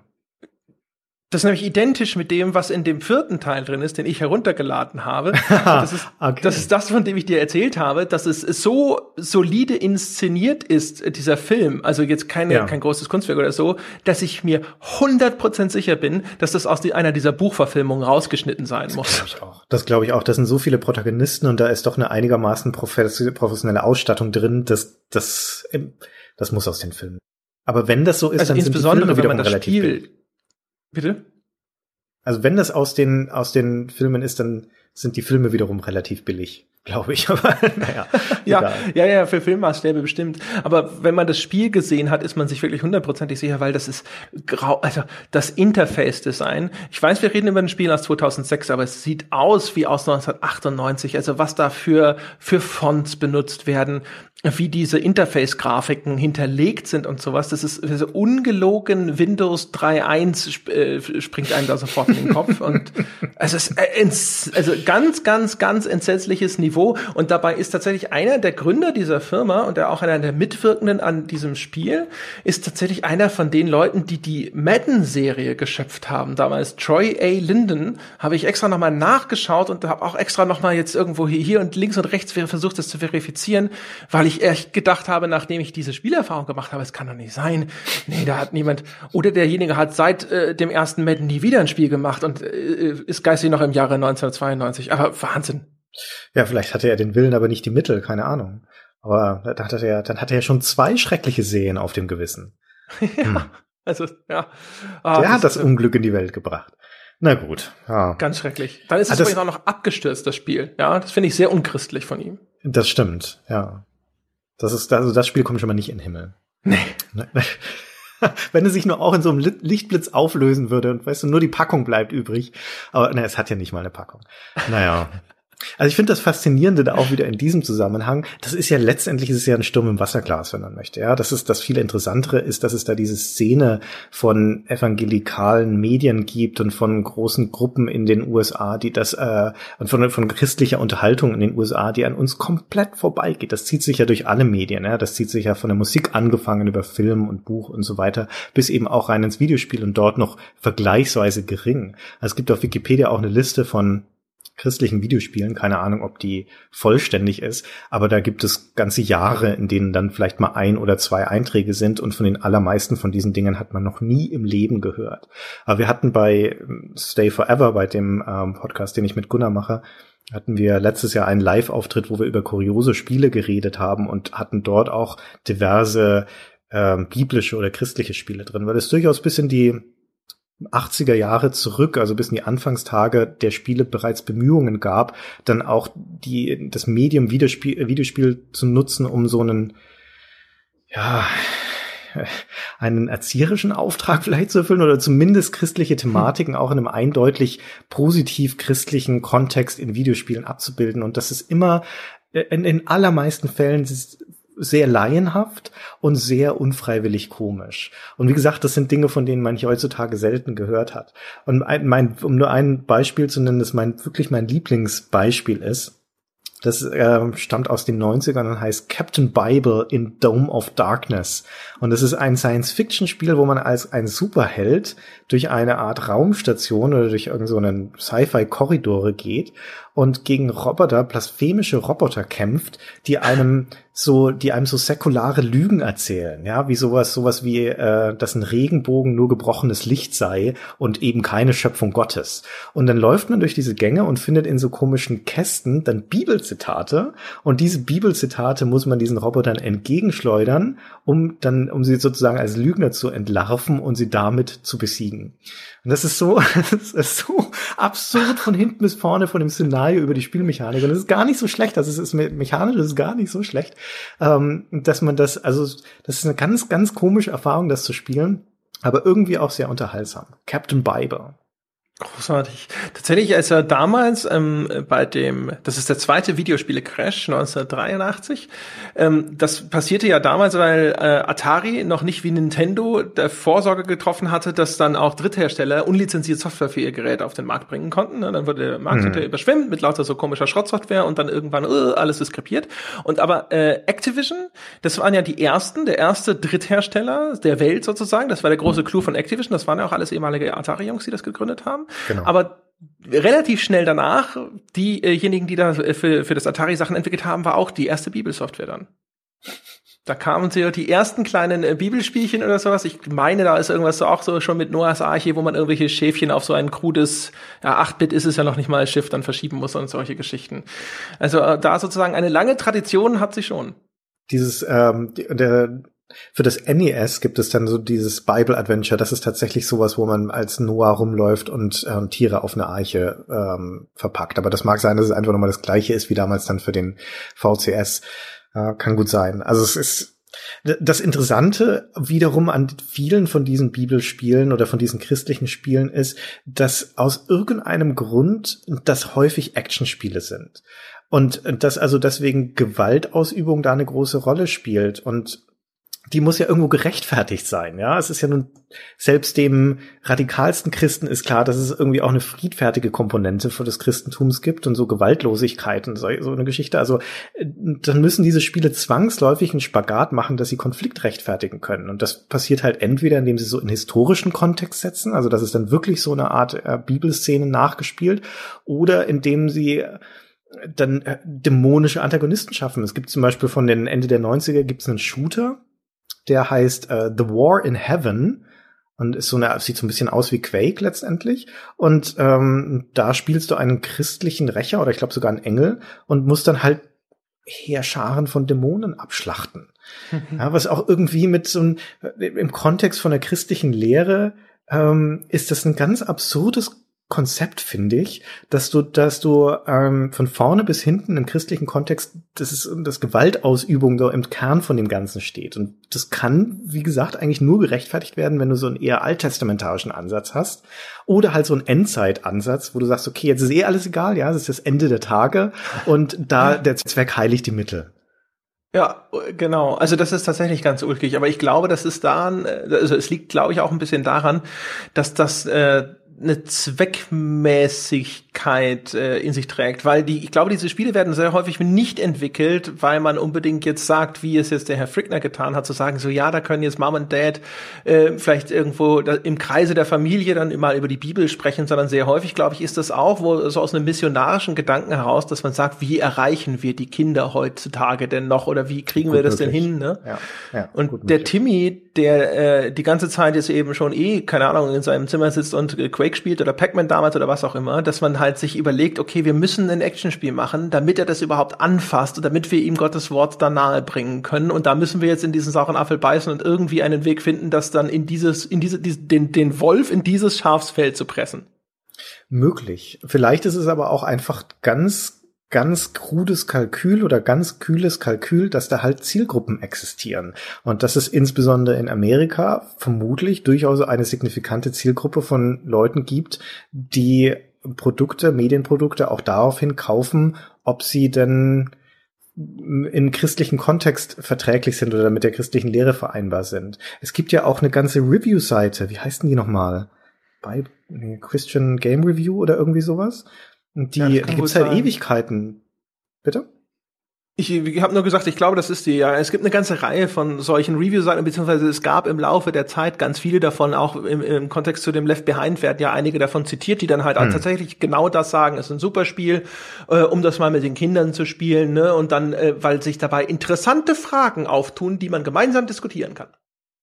Ja, also das ist, wie gesagt, das ist, glaube ich, nur Feigenblatt und, und Scheinheiligkeit. Im Wesentlichen ist es halt, wenn du dieser Zielgruppe etwas verkaufen möchtest, ja, oder dich da einschmuggeln möchtest, da deine Nische finden möchtest, dann muss es halt im Kontext von irgendeiner christlichen Ideologie sein oder von irgendeinem christlichen Motiv sein. Ja, und das kann dann der doofste Dämonenshooter sein. Solange du das halt irgendwie verbrämen kannst mit so einer christlichen Motivik, wirst du da dann vielleicht Zuspruch bringen. Ich finde, ich habe jetzt keine Ahnung, ob das funktioniert, ja, vielleicht hat man da auch wieder wieder dann ein zu simples Menschenbild. Aber ich kann mir durchaus vorstellen, dass das auch Teil des Kalküls ist. 60 Millionen Bücher, Christian. Ja, okay. Ich kann nur sagen, ja. äh, nächste Woche startet unsere Reihe christlicher Podcasts und so machen wir das. Ja, endlich Gut. mal die Bibel diskutieren mit Christian Schmidt, meine Damen und Herren. Das haben Sie sich alle immer ja, gewünscht. Wir wissen das. Wird ein kurzer Podcast. Da kann ich meine Liebens Lieblingsbibelstelle vorlesen. Also mache ich das nächste Mal. das nächste Mal. Ich habe zumindest genau. eine. Na also. Ja, ist es, ist es die, die auf jeder dritten äh, Pod, äh, Quatsch, äh, Postkarte oder auf jedem zweiten Kuschelrock-Album so zu sehen ist, weißt du, so mit äh, den Spuren nee. im Sand? nee, ist es nicht. Ist auch nicht das das, was du so als, als Konfirmationsspruch oder Kommunionsspruch oder sowas hast, sondern das ist tatsächlich ein, äh, ein Zitat, das äh, man vermutlich nirgendwo in einem sinnvollen Kontext finden wird. Das gibt's, das, ich mag das auch nur in einer bestimmten Übersetzung. Aber ähm, im hebräischen Original. Ja, genau, richtig. Aber was anderes kommt überhaupt nicht in Frage. Alles andere ist billig und verfälscht. Ja. ja, genau. Was der Luther da draus gemacht hat, kannst du vergessen. Ja, Christian Schmidt, OV-Fan der Bibel. Aber gut, wurscht. Wenn, wenn, wenn genügend Leute es interessiert und sie sich bei euch im Forum melden, dann poste ich es vielleicht oder sagst das nächste Mal. Okay. ähm, okay. Kommen wir zum nächsten Thema? Ja, richtig. Gut. Star Trek ist jetzt das Thema. Oder Star Wars. Du hast ja gesagt, das ist eh das Gleiche. ja, ich kann den mal nie auseinanderhalten. Nee, es ist spezifisch, es ist spezifisch Star Trek. Und ähm, dieses Star Trek Legacy ist im Dezember 2006, am 5. Dezember 2006 rausgekommen. Es passt also wunderbar in, thematisch in den, zeitlich in äh, unserem Podcast. Und vermutlich ist das ein Spiel, von dem die wenigsten gehört haben werden oder wenn sie davon gehört haben werden, erstmal die Stirn runzeln und fragen, hä, warum haben sie sich ausgerechnet das rausgesucht, um darüber zu sprechen? Und ähm, das Spiel an sich ist nämlich nicht sonderlich bemerkenswert, es ist sogar eher mies, aber es hat ein paar ganz interessante Verknüpfungen. Also der Kontext ist interessant von dem Spiel. Es ist tatsächlich sogar äh, ganz erheblich mies. Ich habe mal nachgeschaut. und äh, das Ding ist auf Metacritic in, äh, glaube ich, das, das schlechteste Star Trek-Spiel nach Nutzerbewertung und das drittschlechteste wow. Star Trek-Spiel nach Kritikerbewertungen. Okay, wow. Das will was heißen. Mhm. Das will wirklich was heißen im Kontext von den Star Trek Spielen, weil das sind nämlich die, die drei interessanten Anknüpfungspunkte. Äh, damit abgesehen davon, was können wir auch noch kurz erzählen, warum das Spiel schlecht ist, ist erstens die Historie von Star Trek als äh, Videospielmedium und die Hoffnungen, die sich an Star Trek Legacy geknüpft haben damals. Zweitens ist es der Hersteller davon, nämlich Maddox Software, die haben auch eine ganz interessante Geschichte, wenn auch eine kurze. Und drittens ist es, dass dieses Spiel rauskam über Bethesda. Ja, und das, ähm, das im Portfolio von Bethesda damals so eine Art, ja, also es ist ein, ein, ein Beispiel dafür, wie Bethesda damals noch Spiele gemacht hat. Und heutzutage kennen wir Bethesda als eine ganz andere Firma. Und dieses Vorher-Nachher-Vergleich ist auch ganz spannend. Die haben sich tatsächlich relativ stark gewandelt. Also vor allem natürlich insofern, wie das viele von den großen Publishern gemacht haben. Da haben wir auch schon mal drüber gesprochen, als wir über Release-Listen kurz gesprochen haben. Sie haben noch ein deutlich breiter gefächertes Programm, insbesondere auch von irgendwelchen externen Studios, während heutzutage große Publisher ja sehr, sehr viele so First-Party-Studios quasi unterhalten und einen äh, viel begrenzteren Katalog an Titeln entwickeln. Und ja. Bethesda hat damals eben diese Star Trek Lizenz und das Legacy ist auch schon das dritte Mal, dass sie da Anlauf nehmen mit dieser Star Trek Lizenz in dieser Zeit. genau.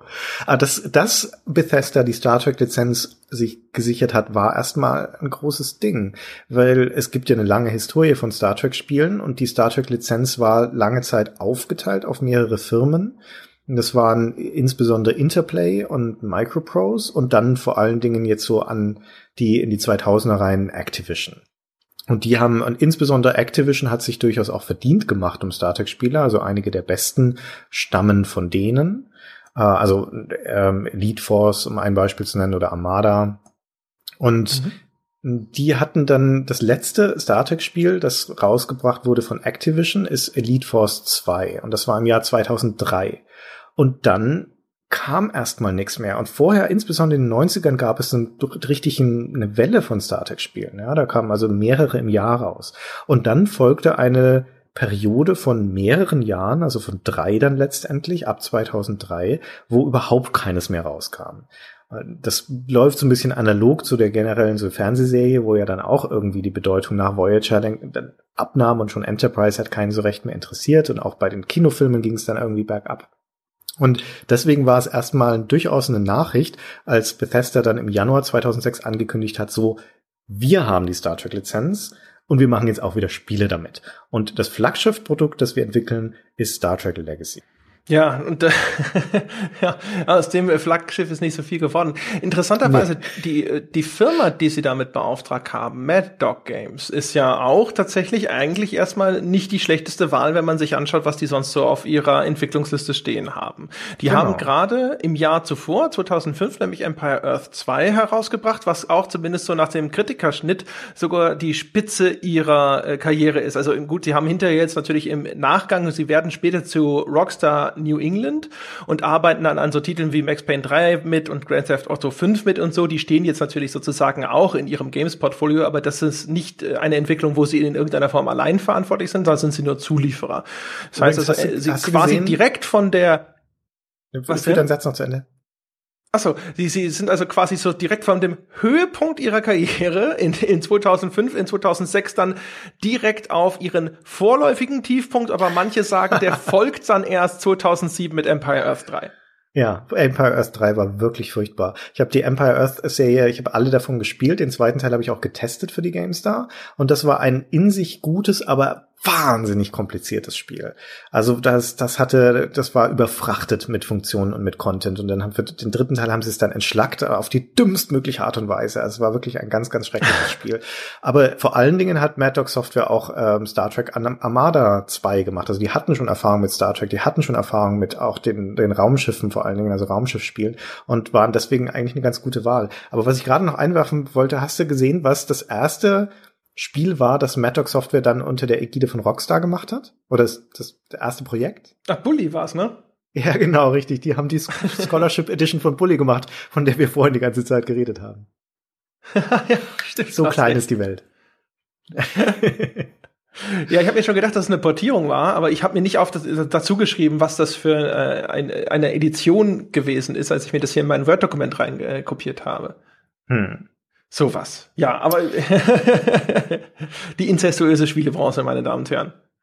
Also jedenfalls ähm, hatte, hatte sich dann Bethesda diese Lizenz gesichert und sie haben also das bei Mad Dog in Auftrag gegeben, dass sie das Star Trek Legacy machen sollen. Und das, wie, wie wir gerade schon gesagt haben, war eigentlich erstmal eine ganz gute Wahl und war nicht absehbar, dass es dann so ein grottiges Spiel werden sollte, äh, werden würde am Ende. Noch dazu, also wir haben bei GameStar auch mindestens ein Preview dazu gemacht, ich glaube sogar zwei oder sowas und haben auch mal Ähm, einer von uns hat auch gesprochen mit dem Gründer von Maddox Software. Ich habe den auch mal kennengelernt, den Dr. Ian Davis, ein Doktor der Robotik.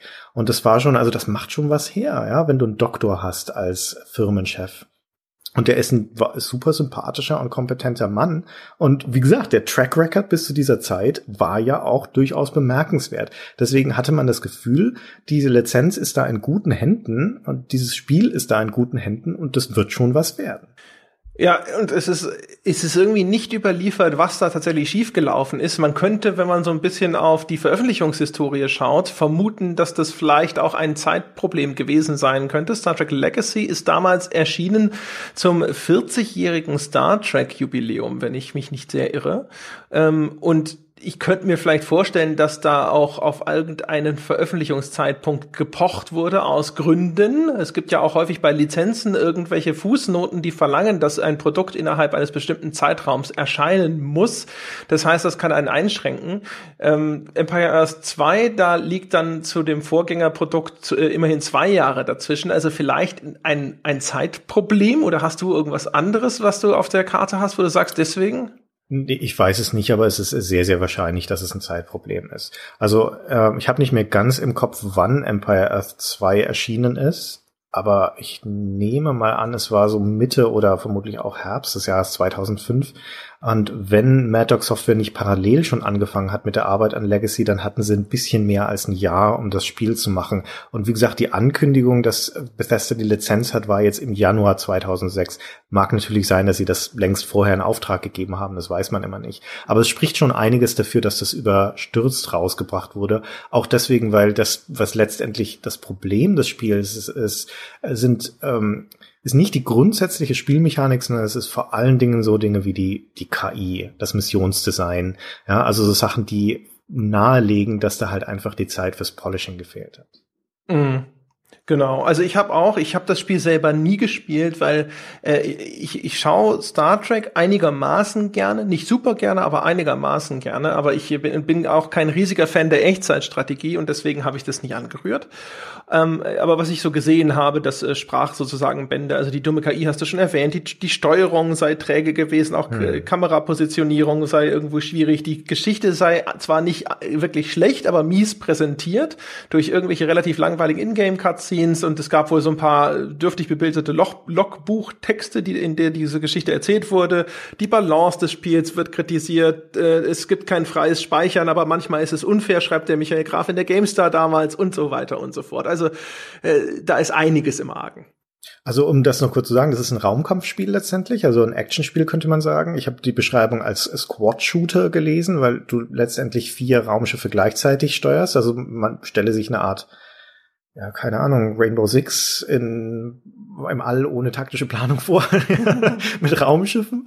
Aber an sich ist, also ich äh, würde jetzt mal vermuten, der Grundgedanke ist, wenn du ein Raumschiff, ein Star Trek Raumschiff hast, mit dem du alleine kämpfst, wäre das vermutlich recht langweilig, weil das ist ja eher so wie, das ist ja so eine Art Schlachtschiffkampf, das heißt, die sind halt doch relativ schwerfällig, die drehen sich langsam, das ist jetzt nicht unbedingt so ein, wie ein X-Wing, der durchs All fliegt. Und dann ist es relativ naheliegend zu sagen, na ja, dann gebe ich dem Schiff halt erstmal Kommando, dann springe ich ins nächste, ja, dann mache ich mit dem ein bisschen, gebe ich dem ein paar Kommandos, dann springe ich wieder ins nächste, ja, und bis das seine Kurve gedreht hat und irgendwie hier auf Anflugwinkel ist, kann ich noch zwei, drei andere Befehle geben. Das wäre an sich auch ganz cool, wenn nicht, wie, wie du schon gesagt hast, die Steuerung wahnsinnig fummelig wäre und die Schiffe, denen du Befehle gibst, die im nächsten Moment wieder vergessen hätten. Ja, also das ist ein unfassbares Micromanagement-Spiel und ähm, das macht es halt extrem mühsam. Genau. Und was äh, du hast vorhin schon angesprochen, ich glaube, die Star Trek Lizenz, die durchaus eine Zeit lang eine sehr begehrte Lizenz war, die haben sie sich erstens zum falschen Zeitpunkt geschnappt und ich, die war schon immer echt ein schwieriges Ding, weil die Serie mhm. enthält zwar Raumkämpfe und es gibt auch die Schlachten mit dem Phaser und so, aber es sind halt eigentlich keine Action-Geschichten, die Star Trek Richtig. erzählt. Und das heißt also, sehr actionlastige Spiele sind notwendigerweise etwas, wo die Fanbase hinterher sagt, da finden sie nicht das wieder, was Raumschiff Enterprise für sie eigentlich auszeichnet. Umgekehrt haben sehr, sehr viele Star Trek-Folgen äh, durchaus sogar manchmal so einen etwas philosophischen Unterton oder erzählen einfach sogar manchmal sogar sehr so soapige Geschichten über Beziehungen in, auf der Enterprise oder äh, Captain mit irgendwelchen äh, Außerirdischen und ähnlichen Geschichten.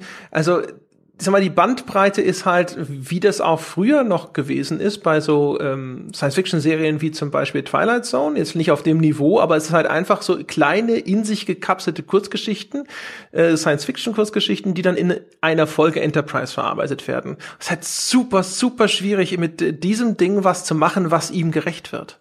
Hm, das ist vollkommen richtig. Es wurden ja zum größten Teil wenn man so die Geschichte der Star Trek-Spiele anschaut, es wurden sehr, sehr viele Strategiespiele versucht damit zu machen, was okay funktioniert, gerade wenn es eher so taktische Strategiespiele sind.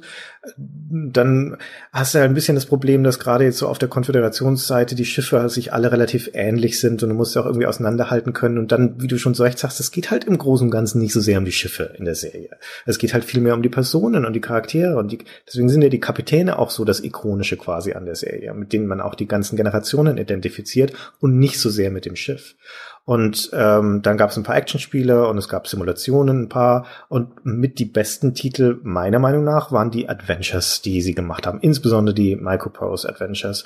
Und die fokussieren eindeutig auf den Charakteren und auf den Geschichten. Das funktioniert dann auch am besten. Das stimmt. Ich habe damals, meine ich, ich glaube, das ist äh, The Final, äh, Final Unity, das ist das mit Picard, oder? Genau. Ja, das habe ich gespielt. Das war tatsächlich ein sehr schönes Point-and-Click-Adventure, was sie das da war's. aus dem Ding gemacht haben. Richtig. Da gab es auch noch äh, eins zur, zum Jubiläum der Originalserie damals, mit der Original-Kirk-Crew. Genau, da gab es zwei sogar davon, 25th Anniversary und Judgment Rights. Ha, siehst du, genau. Das 25th Anniversary davon, das kenne ich auch. Das war nicht ganz so gut wie das Final Unity, aber das war auch eigentlich ganz nettes Spiel.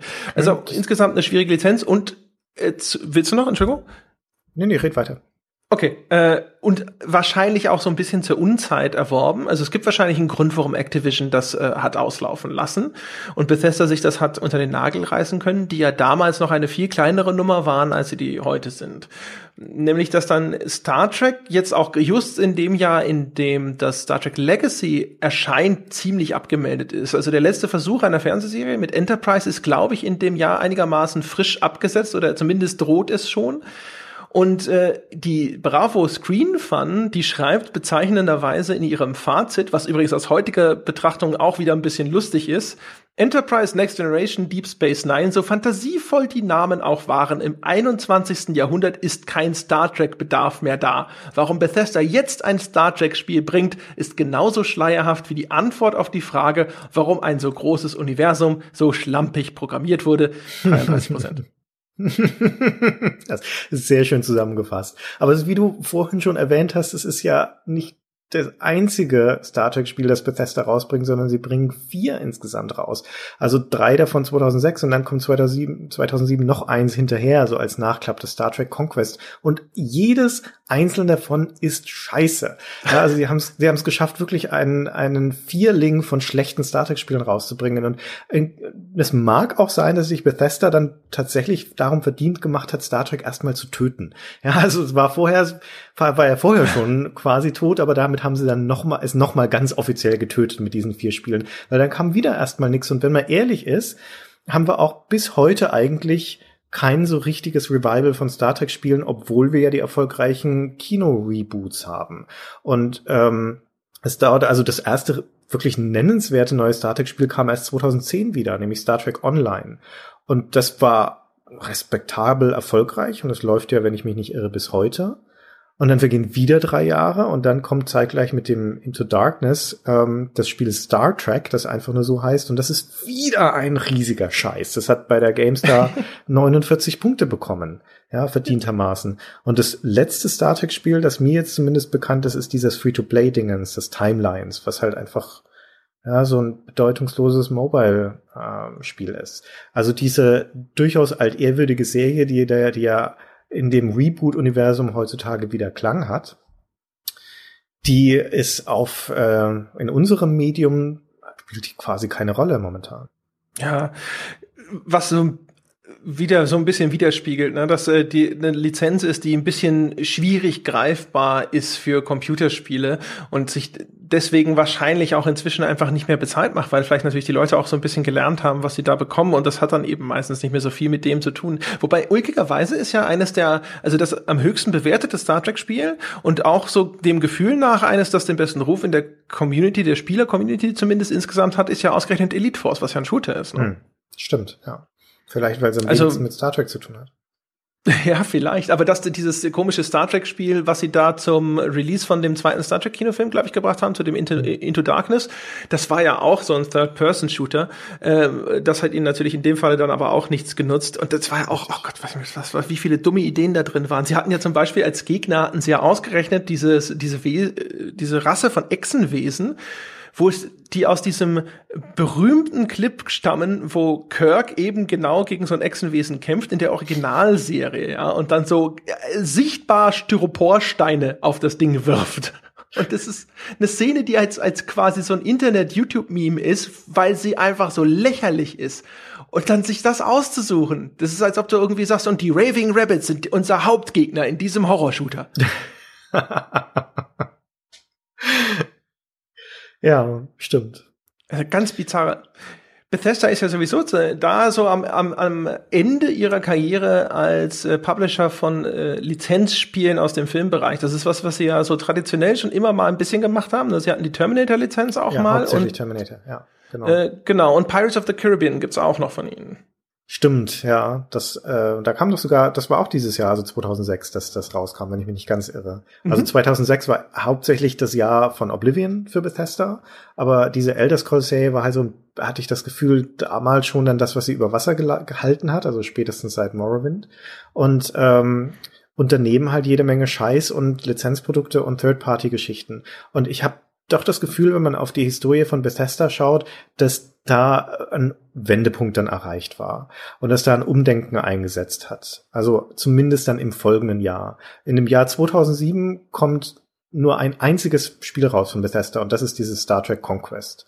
Und das ist zu dem Zeitpunkt vermutlich schon lang in Entwicklung gewesen, also das mussten sie halt einfach noch auf den Markt bringen, ja, auf Gedeih oder Verderb, hätte ich jetzt mal gesagt. Und dann kommen diese, dann kommen 2007, 2008 geht dann das los, wo Bethesda so langsam anfängt, sich umzubauen, wo sie viel Geld aufnehmen, wo sie sich ähm, Berater ins Haus holen, Filmstudios, den Jerry Bruckheimer, der dann auf einmal im Aufsichtsrat sitzt, wo sie die Fallout-Lizenz erwerben und anfangen, da ein zweites Standbein damit aufzubauen. 2009 kaufen sie dann It-Software, dann später Arcane und so weiter, also wo sie dann anfangen, offensichtlich diese Qualitätsoffensive zu starten. Und die letzten, äh, ja, die letzten Altlasten sozusagen sind 2009 dann das unsägliche Rogue Warrior und dieses, dieses komische Wett mit dieser, äh, mit dieser Kopfgeldjägerin, die dann so halbnackt mhm. rumläuft. Und ähm, das war's dann auch. Und seitdem setzt dieser, also nicht nur der Portfoliowandel, sondern auch dieser Imagewandel schlägt dann voll durch. Und heutzutage ist, ist Bethesda ja möglicherweise auch wegen seiner Unabhängigkeit, aber halt auch wegen diesem Track Record als an, an Spielen eines der populärsten Game Studios, habe ich das. Das ist durchaus richtig. Also die, äh, die versuchen dann halt quasi diese erste Reduktion ihres Portfolios und versuchen halt auch wieder neue Marken zu entwickeln. Also insbesondere sowas wie äh, Wet ist ja so der Versuch, da nochmal Fuß zu fassen. Das kommt so in der gleichen Zeit raus wie das äh, Stranglehold von Midway, wo mhm. alle nochmal sagen so, hey, so in die Richtung Max Payne gedacht, was könnten wir denn da machen? Ähm, das Rogue Warrior, oh Gott, das übrigens, hast du das mal gespielt? Gott, ist das ein furchtbares Spiel gewesen. Nee, ich habe es nicht gespielt, aber ich habe damals bei GameStar mitbekommen, wie wir es getestet haben und ähm, die Diskussionen darum. Ja, es ist wirklich ein furchtbares Spiel.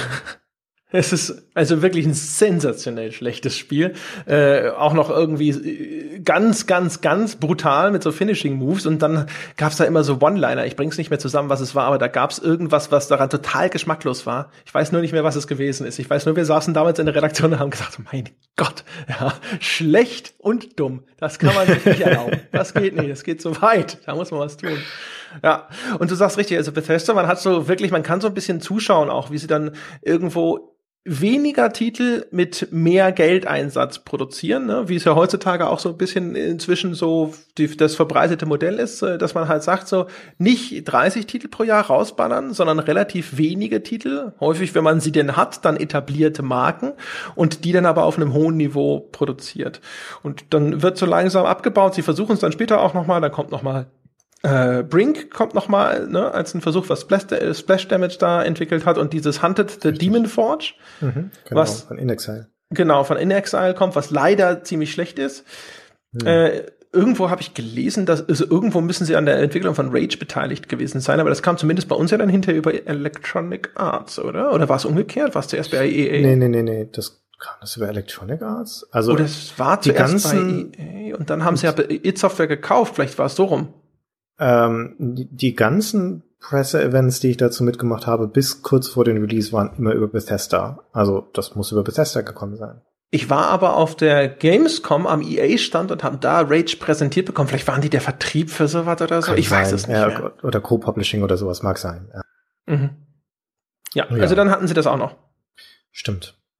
Das, äh, das Ulkige daran ist ja übrigens, wenn man sich so anschaut, auch gerade so dieser Versuch, ne, diese Star Trek-Lizenz dann so auszuschlachten, dass Bethesda heutzutage derjenige ist, der sich so stark zurücknimmt. Also bei einer Lizenz wie Elder Scrolls, die mindestens mal 40 Prozent aller anderen Hersteller wahrscheinlich melken würden, wie es nur geht. Ne? Hm. Da sind sie sehr bedächtig und sagen so, na, vielleicht 2018, mal schauen. Das sind sie ja bei all ihren Marken, bei all ihren Eigengewächsen. Also das ist, ich meine, sie machen durchaus Fortsetzungen, das haben wir ja gesehen, aber halt in großen Abständen und mit wenigen Spin-offs. Mit das, mit das quasi krasseste, was sie gemacht haben, war dieses Fallout Shelter, also dieses, ja, das, dieses Mobile Spin-off ähm, für Handys, was ja eigentlich ein eher ein Marketing-Gag war, wenn man so möchte. Und bis sie halt gemerkt haben, oder sehr schnell mhm. gemerkt haben, dass das überraschenderweise total erfolgreich ist. Also mit dem Fallout-Universum habe ich das Gefühl, sind sie etwas progressiver und mit Elder Scrolls ist es ja immerhin, gibt es ja das MMO noch dazu. Also es ist nicht so, dass sie, dass sie ganz abgeneigt wären, dann auch Spin-offs zu machen, aber durchaus vorsichtig und abgewägt, wie du schon sagst. Genau.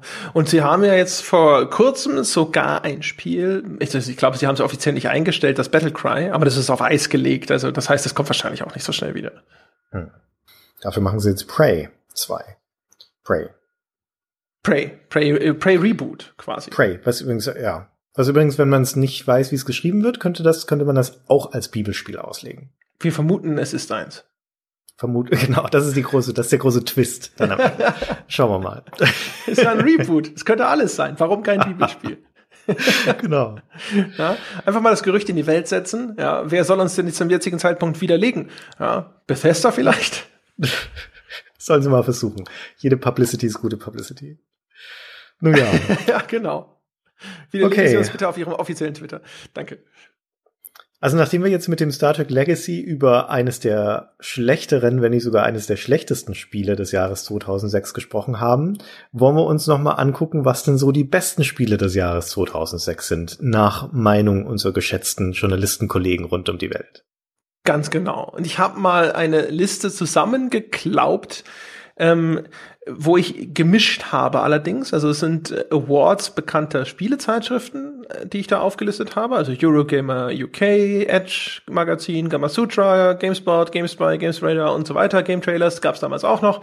Äh, die habe ich zusammengeschrieben. Ich habe aber auch äh, einige der bekannten Awards mit aufgenommen. Ne? Also wer hat denn die GDC Awards gewonnen? Wer hat denn hier die BAFTA äh, Awards gewonnen? Also das ist die, äh, das ist so ein britische Film äh, Association, ne? British Academy mhm. of Film, Television and irgendwas, glaube ich und die IAS Awards das auch noch. Ne? Das ist die Academy of Interactive Arts and Sciences, die vergaben damals auch noch den gleichnamigen Award. Und mhm. äh, die großen Gewinner des Jahres sind, also erstens, wenig überraschend, gab es relativ viele Awards für The Elder Scrolls Oblivion, weniger als man annehmen könnte allerdings. Mhm. Und äh, mit deutlichem Abstand am meisten Awards gewonnen hat Zelda Twilight Princess. Das hätte ich nicht vorhergesagt. Das kenne ich überhaupt nicht, um ehrlich zu sein. Das ist eines von diesen Zeldas, die an mir komplett vorbeigegangen sind. Was waren das für eine Plattform dann damals? Das war, war das schon die Wii? Nee, kann nicht sein. Oder? Das ist so ein, doch, doch, das ist Wii und GameCube. Äh, Twilight Princess ist das ah, Spiel, okay. das eigentlich für den GameCube erscheinen sollte. Dann haben sie es nach hinten geschoben und dann war es ein paralleler Launch-Titel für die Wii Ach, stimmt, und es ja. kam auch noch für den GameCube raus. Und das ist das mit der schwulen Metapher, weil es sich Link nämlich in einen Wolf verwandeln kann. ah, verstehe, okay. Aber wird sicher geheilt dann davon. ja, wahrscheinlich.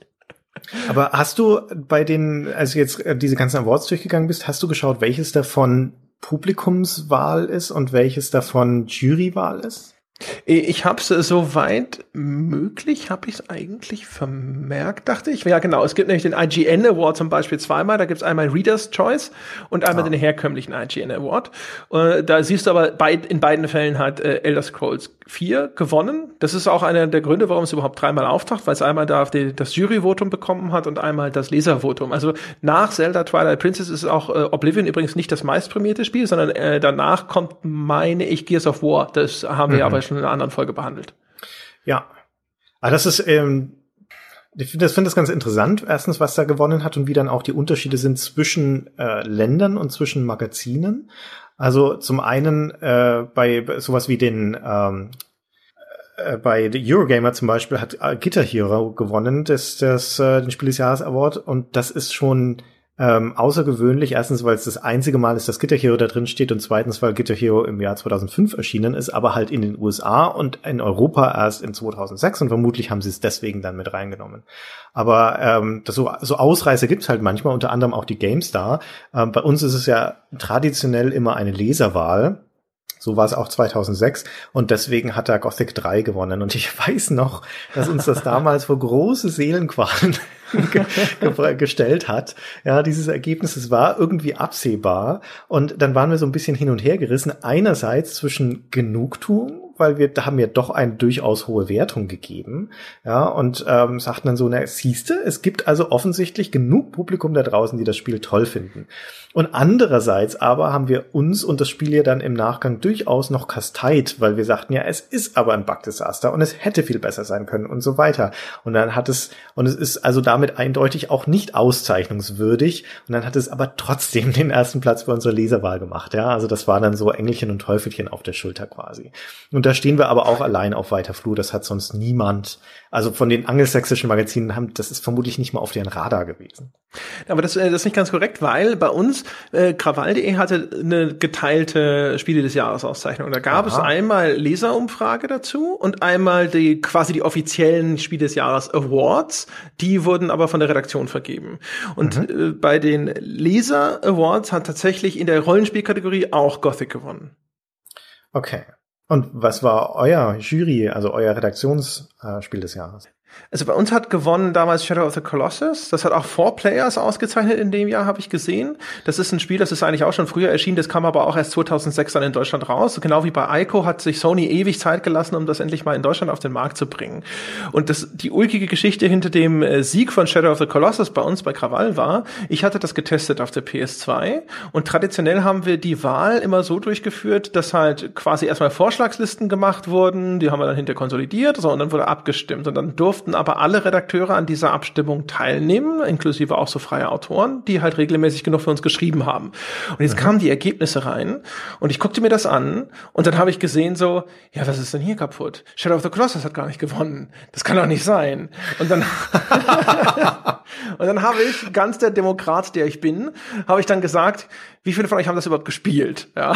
und dann kam halt raus, dass das natürlich keine Sau gespielt hatte. Und das, deswegen auch keiner dafür gestimmt hat. Äh, weswegen ich dann äh, so in meiner, der mir eigenen äh, Chefredakteurswillkür gesagt habe, so, Kines, äh, die zwei Leute, die es gespielt haben, ja, versichern euch, also ich hatte das gespielt und dann der andere Vor-Ort-Redakteur kannte das auch und ich will versichern euch einfach mal, wenn ihr es gespielt hättet, würdet ihr wollen, dass das gewinnt. Das müssen wir jetzt gewinnen lassen. Es tut mir wirklich leid.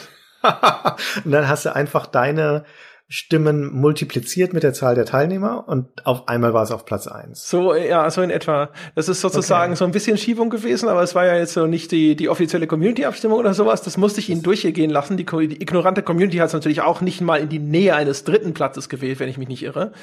Und das aber, weil, so äh, ein, weil ihr und For Players, Krawalde und For Players, die elitären Salonmagazine im deutschen Online-Journalismus, ja, die konnten nicht irgendein popeliges Mainstream-Spiel als Spiel des Jahres auszeichnen, sondern nein, das muss so ein Highbrow-Titel wie Shadow of the Colossus sein, so, ein, so ein Kritiker-Lieblingsspiel. Ach, das war so gut. Ich habe das so geliebt damals und es war mir, es war mir so ein Anliegen, dass es eigentlich, es, es musste, es war so mit, mit so weitem Abstand nicht nur in diesem Jahr das Beste, was ich gespielt hatte. Und ich dachte mir so, Mensch, also das System ist halt in dem Falle ja ja auch äh, kaputt, weil die anderen Leute konnten es gar nicht spielen. Das ist halt von der Verbreitung her nicht, äh, nicht besonders gut. Sony hat, glaube ich, auch nur ein einziges popliges Muster im Jewel Case dafür rausgerückt. Äh, also ich bin bis heute überzeugt, wenn die ganzen Leute es gespielt hätten, hättest du diese, diese äh, Mehrheit der Stimmen tatsächlich auch bekommen. Also das ist ja wirklich fantastisch, bis auf die Kamerasteuerung, die ist entsetzlich. Aber ja, äh, ja, wie gesagt, also das war halt so ein Ding, wo man so, so da sitzt und denkt sich, naja, es, es zwingt uns ja keiner, das so zu machen. Wir haben das bisher so gemacht mit dieser Abstimmung, aber die Abstimmung ist ja auch nur so ein Indikator. Ja, das ist so wie bei Pirates of the Caribbean mit den Regeln, weißt du? Es sind mehr so Guidelines. das ist das Schöne, wenn man Chefredakteur ist. Ne? Wofür, wofür ackert man denn all die Jahre, um sich in diese Position zu hieven, wenn man dann nicht solche Privilegien für sich rausschlägt? Da finde ich, bin ich vollkommen bei dir. Ja, Aber weil du gerade schon sagst, das ist ja eine Position, die mir so ein bisschen in den Schoß gefallen ist. Ich habe ja gar nicht jahrelang so. dafür geackert, Christian. Ich war äh, ein, anderthalb Jahre Redakteur, als man mir diesen Chefredakteurstitel das erste Mal angeheftet hat. Also zu dem Zeitpunkt war ich dann schon länger und hatte auch viel geackert, aber das der Titel dann reflektiert das nicht. Ist es schlichtweg Machtmissbrauch. Ja, wahrscheinlich. Es ist hm. also äh, Amtsmissbrauch und äh, ich, ich würde das auch nicht erzählen, wenn das nicht schon verjährt wäre. Sonst hör, ich höre das Klacken der Handschellen eigentlich schon im Hintergrund. Aber weil du gerade sagtest, das ist der beste Titel, den du in, in dem Jahr gespielt hast, das würde mich noch sehr interessieren, was denn eigentlich so deine persönlichen Favoriten des Jahres sind, weil ähm, das noch schnell vorwegzuschicken, wenn man sich die Liste der Game of the Year Titel rausschaut und du hast ja die Arbeit gemacht, hier die aufzulisten und das sind irgendwie so zwei oder drei Dutzend Quellen und da ist eine das ist ein erschreckend homogenes Bild. Also da tauchen zigmal Zelda Twilight Princess aus, auf, dann ein paar Mal Gears of War, ein paar Mal Oblivion und noch ein paar Mal Wii Sports. Und dann ganz vereinzelt noch irgendwie so Ausnahmetitel wie eben Gothic oder hier die Gameswelt für dieses Anno, ja, was halt einfach so lokale Dinger sind, also Anno 1701 und euer Shadow of the Colossus. Aber äh, das gibt ja in keiner Weise irgendwie ein ein, die Diversität der Spielelandschaft in diesem Jahr wieder. Und das 2006 war kein so übles Spielejahr. Jetzt längst nicht eines der besten, aber es war kein so übles. Die, die Games da, auch da hast du dir ja dankenswerterweise die Mühe gemacht, mal auszusuchen, wie viele 90er-Wertungen wir im Jahr 2006 bei der GameStar vergeben hatten.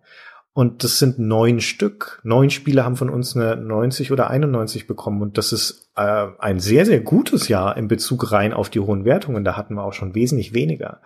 Und das sind so Titel wie ähm, Anno 1701 zum Beispiel oder eben Oblivion ähm, äh, oder die beiden Guild Wars Add-ons Nightfall und Faction, die mussten einfach 90er bekommen, weil das Hauptspiel schon eine 90 bekommen hat von der Petra.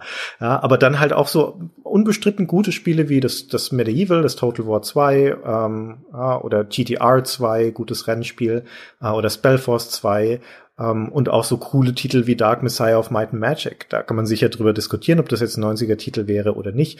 Aber die tauchen damit auf und die kommen halt in keinen Game of the Year Listen vor. Also zurück zu meiner Frage, was sind denn so deine Highlights des Jahres? Also äh, da ist schon was aufgetaucht. Also du weißt, ich hatte ursprünglich, als wir über Spiel des Monats gesprochen hatten, hatte ich sogar das Dark Messiah of Might and Magic mal erwähnt und mhm. hatte damals aber auch schon gesagt, also es ist nicht so richtig fantastisch, aber es hat halt viele Sympathien bei mir hinterlassen. Ja, also ich äh, würde dem bis heute keine 90 geben. Ich kann aber durchaus verstehen, wie man dazu kommen kann, ihm eine 90 zu geben, weil es halt einfach so viele charmante Sachen gemacht hat. Also hat, man hat ja aus der Ego-Perspektive gespielt. Es gab diese Möglichkeit, diese die Spielumgebung sozusagen als Mordinstrument mit einzubeziehen, indem man Gegner irgendwo reingetreten hat. Und diese an sich sehr simple Spielmechanik alleine haben sie so gewinnbringend eingesetzt. Da standen dann halt natürlich, du bist dann so durch so, so Dungeons gelaufen gelaufen und da standen dann überall irgendwelche Streckbänke, eiserne Jungfrauen und irgendwelche mit äh, Dornen durchbohrten Bretter oder sonst was herum. Und dann hast du halt Gegner überall weggetreten und dann sind die da reingeklatscht und wurden aufgespießt, aber du hast sie halt auch über irgendeinen Felshang oder so hast du nach unten getreten. Also äh, das war so ein, so ein halbes Fantasy Pro Evolution Soccer, was da mit drin war. Und es hat echt, echt viel Spaß gemacht. Es war eine sehr befriedigende Spielmechanik. Hatte ein tolles Gegnerdesign, hatte schöne Bosskämpfe. Es sind ja heute schon fast vergessen, so die Kunst des Bosskampfes, aber da, da gab es noch so einige, ich weiß noch, da gab es so einen großen Zyklopen, glaube ich, gleich als erstes. Äh, ganz, ganz schönes Artdesign, lief auf der Source Engine, deswegen alles sehr, sehr fluffig. Ich mhm. hoffe, das mhm. stimmt jetzt, das habe ich jetzt aus dem Gedächtnis. Aber ja, ich meine, ja, okay. Ähm, ja, also Ich habe das einfach als so ein sehr originelles First-Person-Spiel in Erinnerung, mit dem ich sehr viel Spaß hatte. Das hatte aber auch durchaus so seine, seine Macken und seine Problemchen. Das war dann auch so im weiteren Spielverlauf, gab es dann so ein paar Stellen, wo es dann so ein bisschen fusselig war, wie es halt so ist, wenn du so, so ein, eher so ein Action-Adventure machst aus der Ego-Perspektive mit mehr Nahkampf und weniger Schießen. Okay. Erinnerst du dich an noch Spiele 2006, die du gerne gespielt hast? Ja, ist noch eins auf der Liste übrigens. Äh, das fällt in die gleiche Kategorie, also in die Kategorie von ich persönlich, mit, wenn ich überlege, wie viel Spaß ich damit hatte, hätte ihm vielleicht eine, eine 90 geben müssen. Ich würde aber nicht behaupten, dass es eine war. Und da werden jetzt auch viele den, die Hände beim Kopf zusammenschlagen, aber ich habe Rainbow Six Vegas, das äh, habe ich geliebt. Mein Gott, habe ich das viel gespielt. Habe hab ich nicht gespielt, kann ich deswegen nicht nachvollziehen. Ich habe das aber damals in den Videos, die wir bei der Gamestar produziert haben, fand ich das visuell und von der Inszenierung her extrem beeindruckend. Das war so toll. Das war halt, das war halt das Koop-Spiel äh, in dem Jahr für mich. Ich habe das mit meinem Bruder okay. immer im Koop-Modus gespielt. Das war ja äh, so, ich glaube, man konnte sogar bis zu vier Spieler. Auf jeden Fall, wir haben das immer zu zweit gespielt.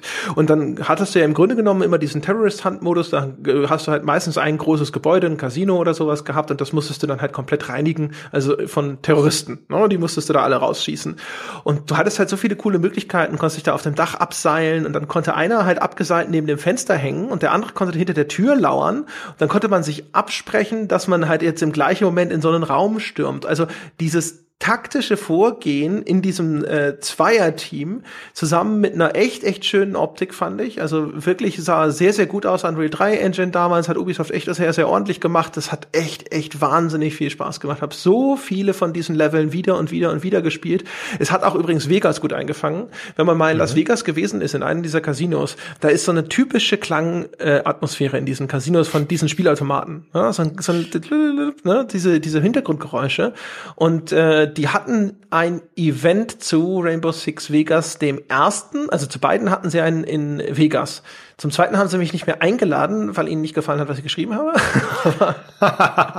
ähm, bei dem ersten äh, war ich noch mit dabei. Äh, und äh, ich war also kurz vorher in Vegas gewesen und es ist wirklich, also diese ganze, diese Klangkulisse super eingefangen gewesen. Das war, das war ein echt, echt gutes Spiel, aber vor allem halt im Koop-Modus. Ich kann jeden, der im Singleplayer gesagt hat, schon, ja, weiß nicht, das kann ich verstehen. Aber Koop war super, super, super, super. Okay. Wie ist bei dir? Also, was, was man auch, dies, was man noch nachholen kann, guten Gewissens? Oder ist das so eine Eintagsfliege dann letztendlich.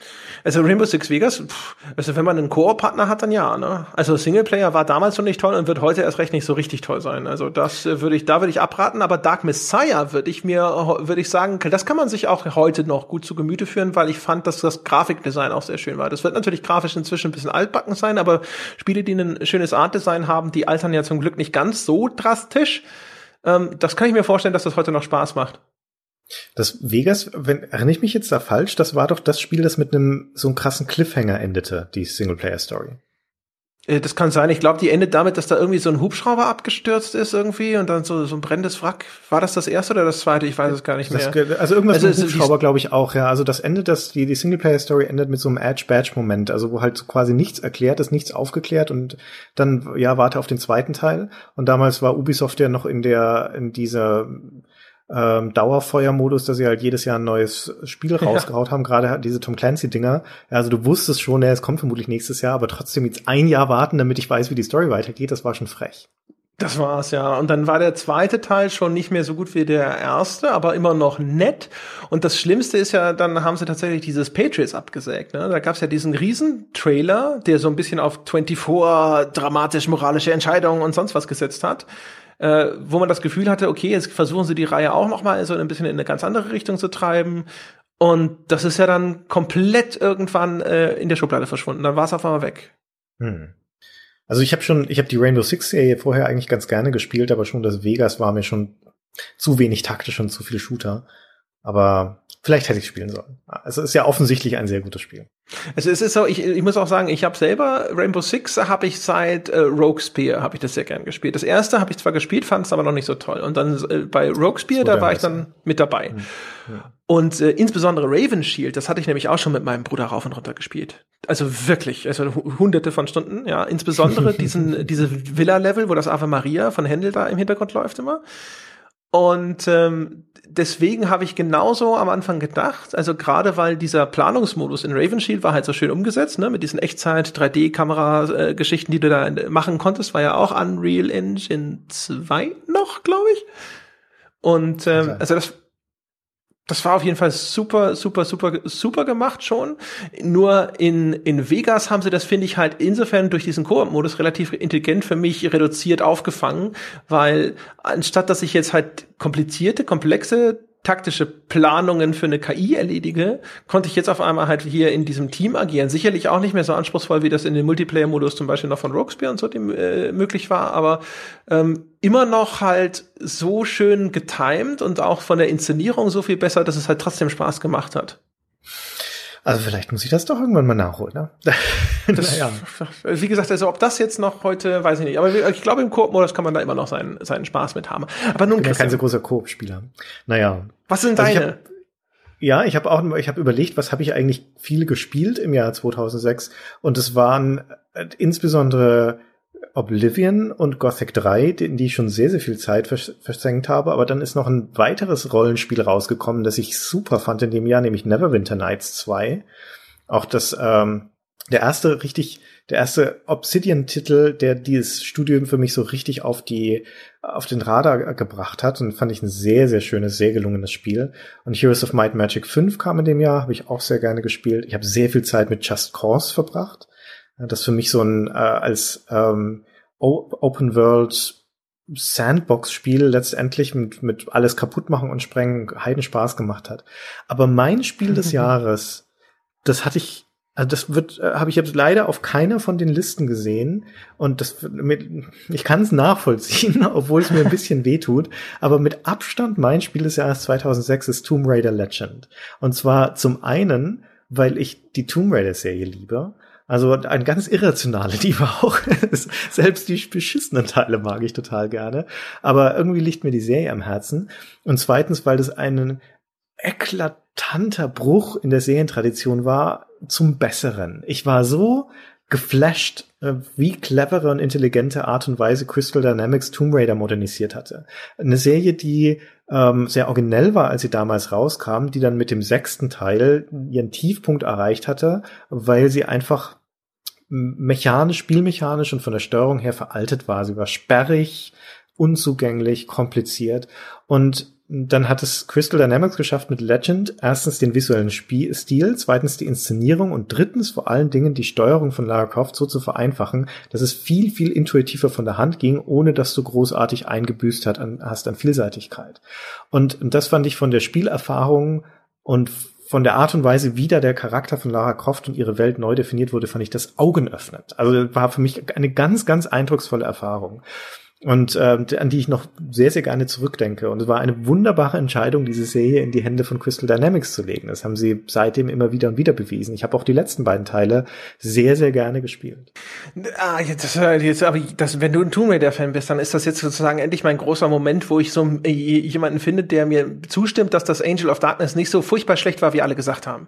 Nee, stimmt, das war nicht so schlecht. Ich habe es tatsächlich durchgespielt. Und es war mühsam, das Jahr. Und es waren ein paar dumme Designentscheidungen drin. Ja, also dieses komische Level-System zum Beispiel hätten sie sich gar schenken können. Und ich bin kein großer Freund von dem Charakter-Switch zu dem, wie heißt der nochmal, den man dann, naja, ist ja auch wurscht, also diesen ah, männlichen Typen, den man dann spielt. Ja, also Tomb mhm. Raider mhm. steht und fällt für mich mit Lara Croft. Dementsprechend ist es eine dumme Idee, dann einen zweiten Hauptcharakter einzuführen. Aber ansonsten von dem, von den Szenarien, von der Story, die da erzählt wurde, war das nicht übel. Ja, und du hast vorhin schon, da hast du es als Tiefpunkt betitelt. Ist, findest du Chronicles echt besser? Ähm, hm, gute Frage. Nee, also es ist halt, ich meine, es ist halt mehr vom Gleichen von dem, was man vorher hatte. Das heißt, es ist, ist total unoriginell, Chronicles, aber es war im Kontext von den Spielen vorher war das halt okay. Das war genau das gleiche normal wie das, was du vorher auch hattest, nur halt ohne so großen Zusammenhang letztendlich. Und ähm, das Angel of Darkness war dann ambitionierter, das ambitioniertere Spiel und sie sind leider in Teilen gescheitert an dem, was sie davor hatten. Und deswegen ist es dann nominell auch das enttäuschendere Spiel.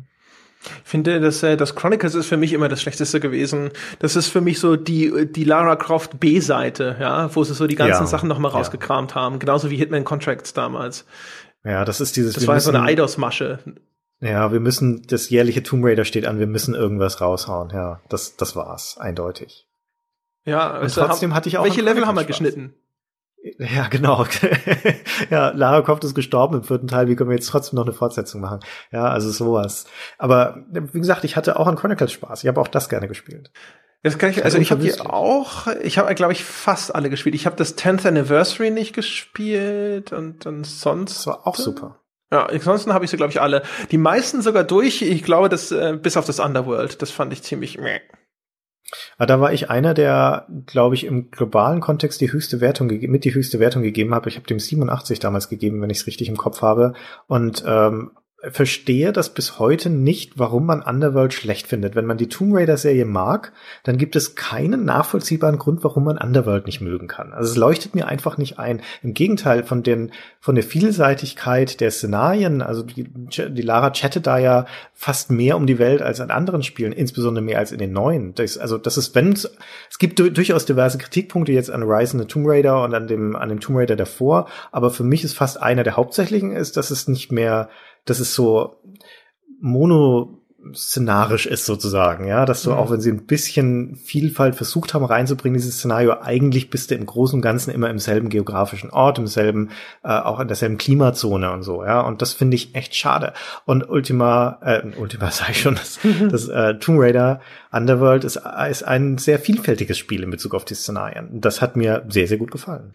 Ja, das kann ich verstehen. Ich erinnere mich dann nur noch düster daran, dass es da diese Motorradpassagen gab, die fand ich äh, sehr unterwältigend, ehrlich gesagt. Mhm. Und es okay. gab Dinge daran, die mich gestört haben, um das mal mit einer richtig dezidierten Kritik abzuschließen. okay. Das ist äh, Ja, und da will ich jetzt mal dein Gegenargument hören, Christian Schmidt, ne? Da bist du baff. Ja, das stimmt. Da bin ich jetzt tatsächlich gerade in diesem Moment bin ich geschlagen. Ja. genau. Nun gut. Was, ich habe meine Lanze gebrochen. Für, für Tomb Raider. Aber es gab, ja, es kam in diesem Jahr kommen noch ein paar andere Titel raus, die erwähnenswert werden. Du hast vorhin schon Hitman gesagt, das Blood Money kam raus in dem Jahr. Und das halten ja viele so für den, den besten Serienteil unter diesen ersten Hitmans zumindest. Ja, Weiß nicht, zustimmungsfähig. Fehlt mir ein bisschen die Meinung dazu, weil das Blood Money habe ich nie lange gespielt. Uh, aber es ist wohl sehr gut. Titan Quest kam auch raus in dem Jahr. Also Ach, für, stimmt, das ja, war ja in diesem Diablo-Hiatus. Ja. ja, da hatte, da ist es ja enthusiastisch angenommen worden, insbesondere hier in Deutschland ist es ja richtig gut angekommen, das Teil. Mhm. Ja, das hat man noch. Final Fantasy XII war das ja. Ja, das ist nicht so enthusiastisch angenommen worden. ja. Das stimmt schon. Ja, 2006 war insgesamt eigentlich ein ziemlich gutes Spielejahr, muss man ihm schon mal so zugute halten. Also da kann man sich jetzt nicht beschweren, dass da irgendwie nur Ranz rausgekommen wäre in dem Jahr. Das war, war ein okayes Jahr. Aber andererseits würde ich sagen, wenn du dir die Spiele des Jahres anschaust, wiederum, also so als die Creme der, de la Creme des Jahres, also das finde ich im historischen Kontext finde ich jetzt das nicht so beeindruckend. Ja, Twilight Princess als das Spiel des Jahres 2006 ne, ist halt noch so ein Zelda. Ja, also das ist, wenn das das Beste war, was das Jahr heraus hervorgebracht hat, oder Gears of War. Ja, wir haben ja schon drüber geredet. Ne, durchaus auf seine Weise ein originelles, ein gutes Spiel. Aber das, das, das das Beste, was das Jahr das Jahr gebracht hat, dann kann es jetzt kein so spektakuläres Jahr gebracht. Also es hat Shadow of the Colossus, ja, es hat Gears of War, es hat die äh, die neu erfundene Anno-Serie, nee Quatsch, äh, oder ist es das, das ist doch das erste von Related Designs, oder 1701? Ja. Ja, ja. stimmt. Und es hat äh, Wii Sports, das kommt ja sogar auch ab und zu hier und da mal vor. Das ist übrigens ganz interessant. Die Mainstream-Medien, die verleihen Wii Sports den Titel des Jahres. Ja, also das Time Magazine zum Beispiel, die New York Times genauso. Die nennen Wii Sports das Spiel des Jahres. Und ehrlich gesagt, wenn ich das vergleiche mit den Fachmedien, die Zelda Twilight Princess wählen, muss ich sagen, ist das Time Magazine da gar nicht so doof. Stimmt. Also, und wenn ich mir das so anschaue, ne, so insgesamt, das schon sehr, das ist schon echt nicht, nicht ganz schlecht. Also auch Gears of War haben wir ja schon drüber gesprochen, warum das durchaus ein Titel ist, der eine gewisse Bedeutung hat und auch eine gewisse Klasse hat, das, auch ja. wenn es den, den Ruf und die Anmutung eines stumpfen Spiels für Vollidioten hat. Unbestritten.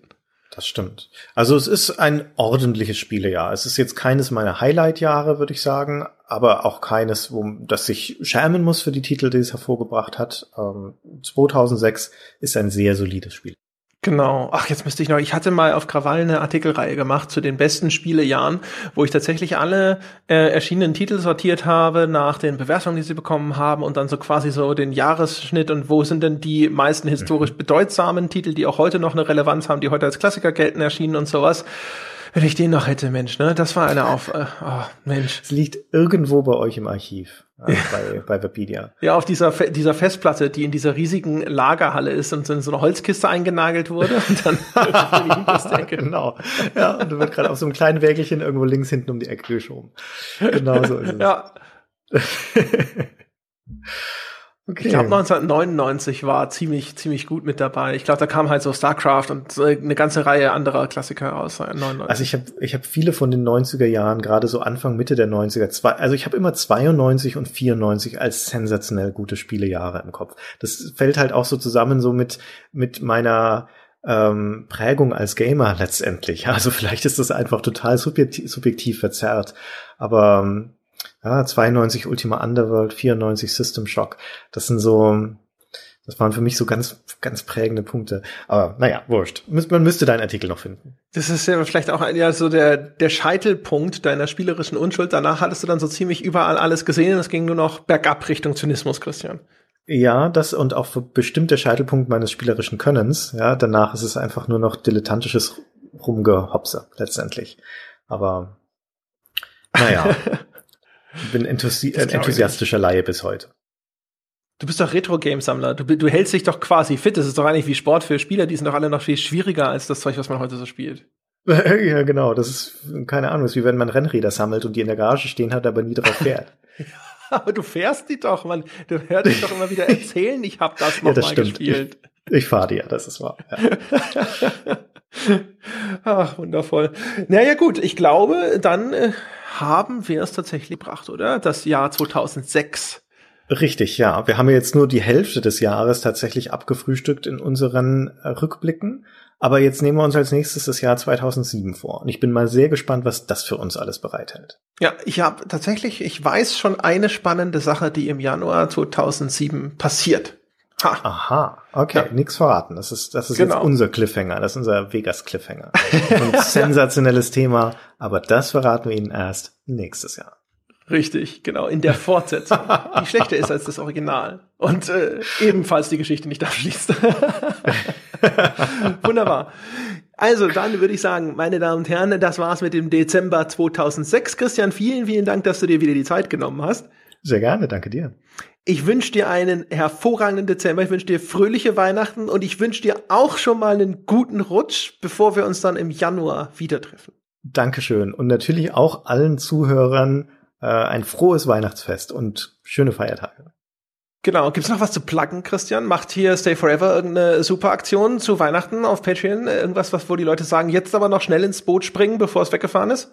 Be bestimmt. Einfach mal prophylaktisch einfach mal becken. Sicherheitshalber, ja. Sie hören genau. das ja an der Stimme von Herrn Schmidt, da, äh, der hat, ist, riesige Dinge sind da im Busch. Ja? Wir placken das ja jetzt nicht so offensiv, wie ihr das tut, aber prinzipiell sind die Vorweihnachtstage natürlich äh, Tage, wo man auch mal drüber nachdenkt, wem man Gutes tun kann, wem man vielleicht auch Danke sagen möchte. Ja, ja und genau. da ist Stay Forever nicht die, nicht die schlechteste Wahl. Ja, also wahrscheinlich die zweitbeste. Nach Young in the 80s, genau. Das ja. sehe ich ganz genauso. Bist du damit auch auf Patreon? ist das, ist das auch äh, gefördert? Bist du mit deinem Bruder auch auf Patreon? Nee, nein. Nee, noch nicht. Oh, man Gott, fördert impliz, implizit auch Young in the 80s, wenn man Stay Forever fördert. Ah, so. Ja, siehst du aber, dass hier die, dass die zweite Geldquelle ja eigentlich dann schon in der Hinterhand, das ist dann so dein, äh, dein Ruhestandsgeld, oder? Deswegen bist du damit, das hältst du noch zurück. Ähm, ja, mal schauen. Momentan gibt's keine Pläne, dass wir das auch auf Patreon bringen, aber man weiß ja nie, was die Zukunft bringt. Genau. Also wie gesagt, meine Damen und Herren, denken Sie an Stay Forever. Sie haben das ja gehört. Christian Schmidt ist ja ein Meister des Understatement. Das heißt, wenn er quasi so vage etwas andeutet, dann kann da ja eigentlich nur eine Riesenüberraschung kommen. Ich sage vielen Gott. Dank, dass ihr Bäcker dieses Podcast seid. Kein Druck, Christian. Ja. Und wir hören uns dann in einem Monat wieder. Bis dahin.